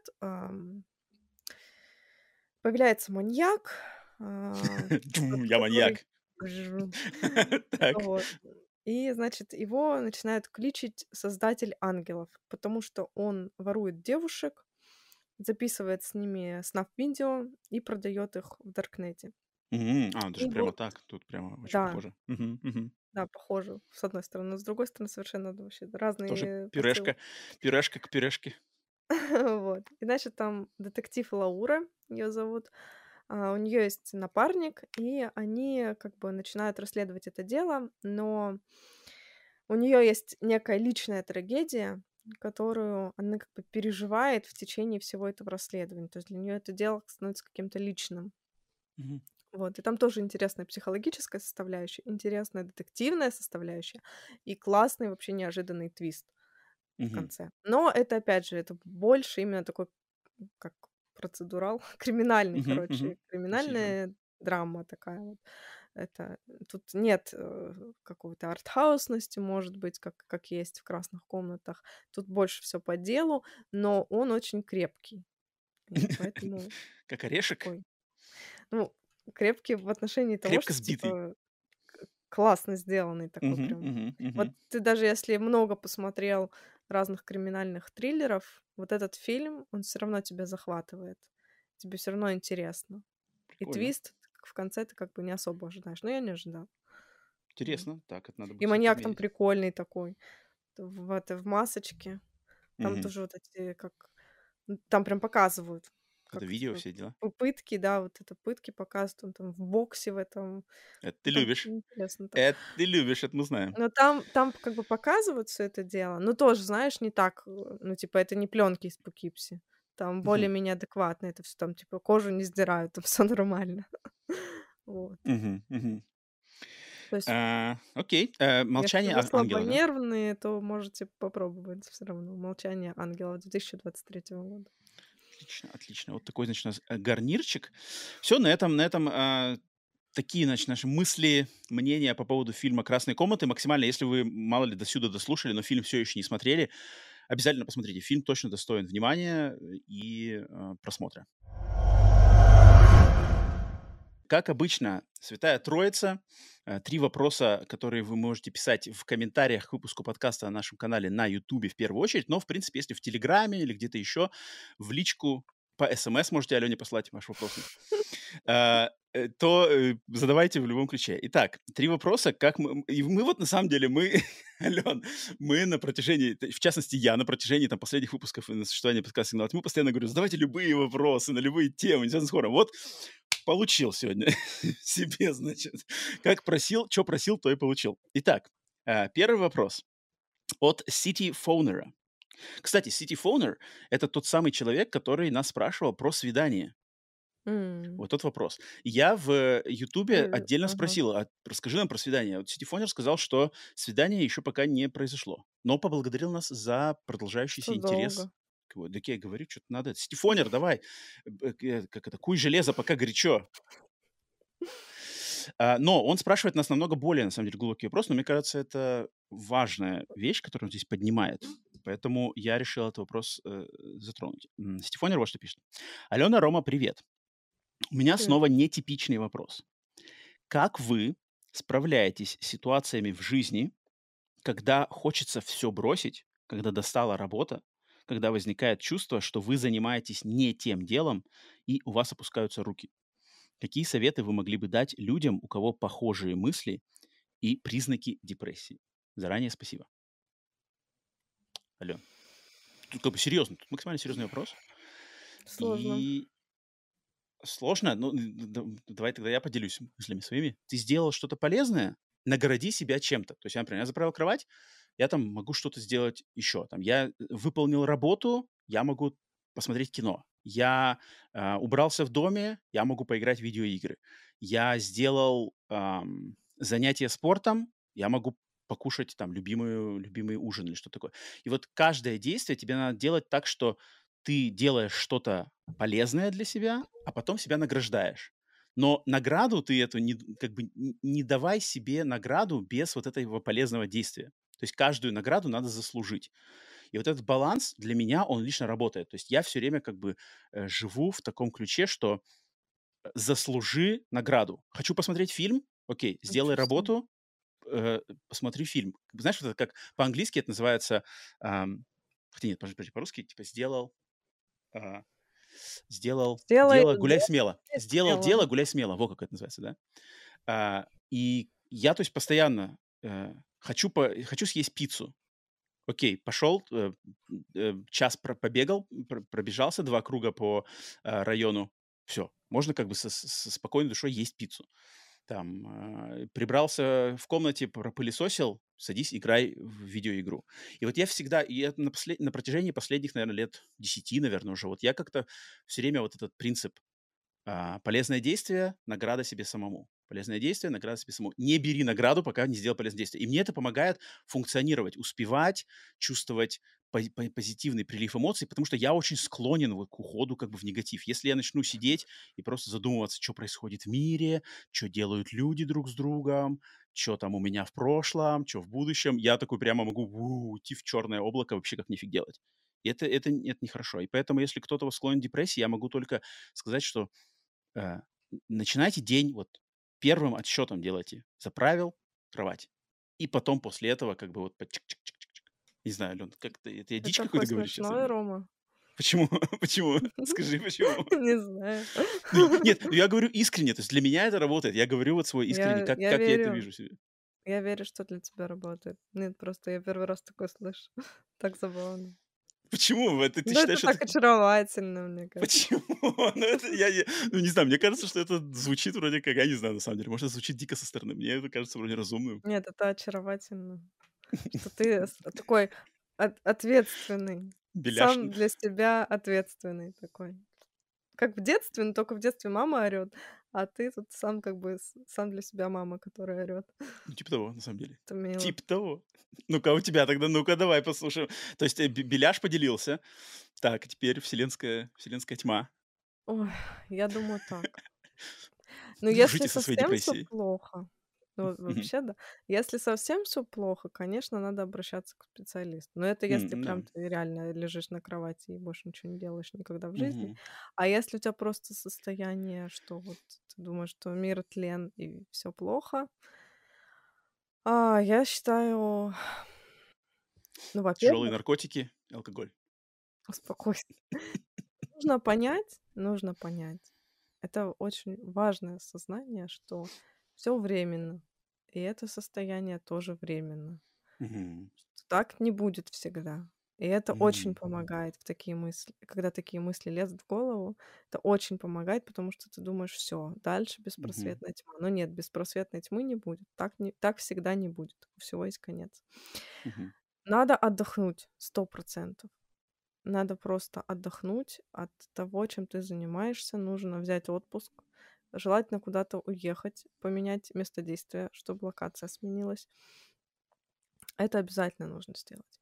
Потом, когда приезжаешь, или если там ты не можешь куда-то уехать, да, хотя бы погуляй там, где ты раньше не гулял. Потом, значит, обязательно спорт надо делать. Мгм, мгм. Спорт вообще сто супер, процентов. очень супер важная штука. Да, потому даже не что спорт, а физическая физическая активность. Вот Физическая даже даже даже да. прогулка даже прогулка по окрестностям- это можно уже считать за вот такими М-да, любая физическая активность будет полезна. И ещё важно находиться в социуме. Потому что в том числе все эти состояния от одиночества часто бывают. Надо собираться с кем-то, куда-то кого-то вести, кого-то куда-то приглашать, потому что одиночество вызывает вот эти депрессивные состояния. Ну и, конечно, если это у тя в жизни всё в порядке, а тебе всё равно кажется, что всё плохо возможно, ещё тебе каких-то витаминов не хватает. Можно тоже как бы сдать анализы, посмотреть, что там с твоим состоянием организма. Так, следующий вопрос от Тимофеюшки, который писал в прошлый раз, но вот в этот раз он решил всё-таки достучаться до меня. Я такой думаю: "Ну ладно". Я пока Итак, почитаю. Чехова. Эм, дочитаю Чехова. Роман, когда последний раз вы в сознательном возрасте были в России? Скучаете ли вы по России? Чувствуете ли вы сильную внутреннюю тягу к своим корням? Например, к или к нашим морозным зимам, а, атмосферному постсоветскому антуражу или путешествию по стране на в поезде? Прошу рассказать об этом подробнее. Спасибо. А, под супер подробно, естественно, рассказывать не буду. Это много, это там, не знаю, отдельную серию подкастов можно делать. Дл вот для меня, на самом деле твой манит? Ох, Поморье, Белое море, река Вели Вели нет, река Северная Двина. Естественно, мои поморская моя поморская кровь. А, у меня, на самом деле, очень интересная, а, как бы есть параллель. Вот у меня есть сестра, которая меня на 10 лет старше, и которая тоже как бы попала в Америку. Но она, по получается, на 10 лет меня была старше, когда она попала в Америку. И у неё отношение к Америке и отношение к России совершенно другое, как у меня. То есть я был намного Мгм. младше в возрасте, когда впервые попал в Америку, хотя я, а, жил как бы и в России, и в Америке. То есть меня постоянно родители возили туда, туда-обратно. А моя сестра, как в Америку попала, она в следующий раз в Россию вернулась только через, получается, э, почти 10 лет. И и Мгм. всего в России за последние за последние, а, 30 лет она была, наверно, 2 раза всего. Мгм. Всего. И как у неё отношение к русским корням, и как у меня отношение, э, развивается, с оно совершенно разное. То есть вот моей сестре ей склонно полностью быть заинтересованной. То есть она постоянно интересуется, что смотрят в России, "Слово пацана", как посмотреть "Слово пацана". На самом деле она мне звонит и спрашивает: "Рома, ты слышал, в России популярен сериал "Слово пацана"? Ты знаешь, где можно посмотреть его?" Э, и она интересуется, она она следит за новостями, ей там интересны какие-то события. Она поддерживает через "ВКонтакте" э, контакты с какими-то своими одноклассницами ещё вот из 80-х годов. А, Мгм. и она любит вот, э, значит, общаться с русскоязычной диаспорой тут, в Америке. То есть какие-то тут есть у неё знакомые русскоязычные иммигранты тоже. А я полная противоположность. То есть для Мгм. меня для меня как бы Россия- это, знаешь, вот у меня есть интерес, у меня есть, у меня есть большое очень уважение там, к культурному пласту, к историческому пласту, но вот соприкосновение с реалиями, которые, по сути дела, я в детском возрасте испытал в течение 90-х, но как бы меня оттуда, так грубо говоря, вывезли, да, оттуда. Вот Мгм. я как-то, оно, оно больше у меня на уровне, как, что ли, такой немного какой-то грустной ностальгии. Вот как советские мультфильмы, там, советское телевидение, заставка в мире животных, оно на меня такую грусть навевает, как бы я, и, я как-то не очень люблю, на самом деле, с, с этим соприкасаться. Последний раз в России я был в 2019 году, но это в Москве было. Последний раз не в Москве я был, наверное, лет 15 назад. Тимофеюшка, спасибо за такую мысль. Э, Я думаю, можно будет на эту тему по- пообщаться как еще где-нибудь отдельно, в каком-то контексте какого-нибудь отдельного подкаста. Takes. И последний вопрос от Азамата. Алена, Азамат возникает. И, кстати, вопрос, он, он направлен ко мне, но тут ты тоже, я уверен, есть что сказать. Потому что Азамат спрашивает. Э, У Азамата вопрос кроме.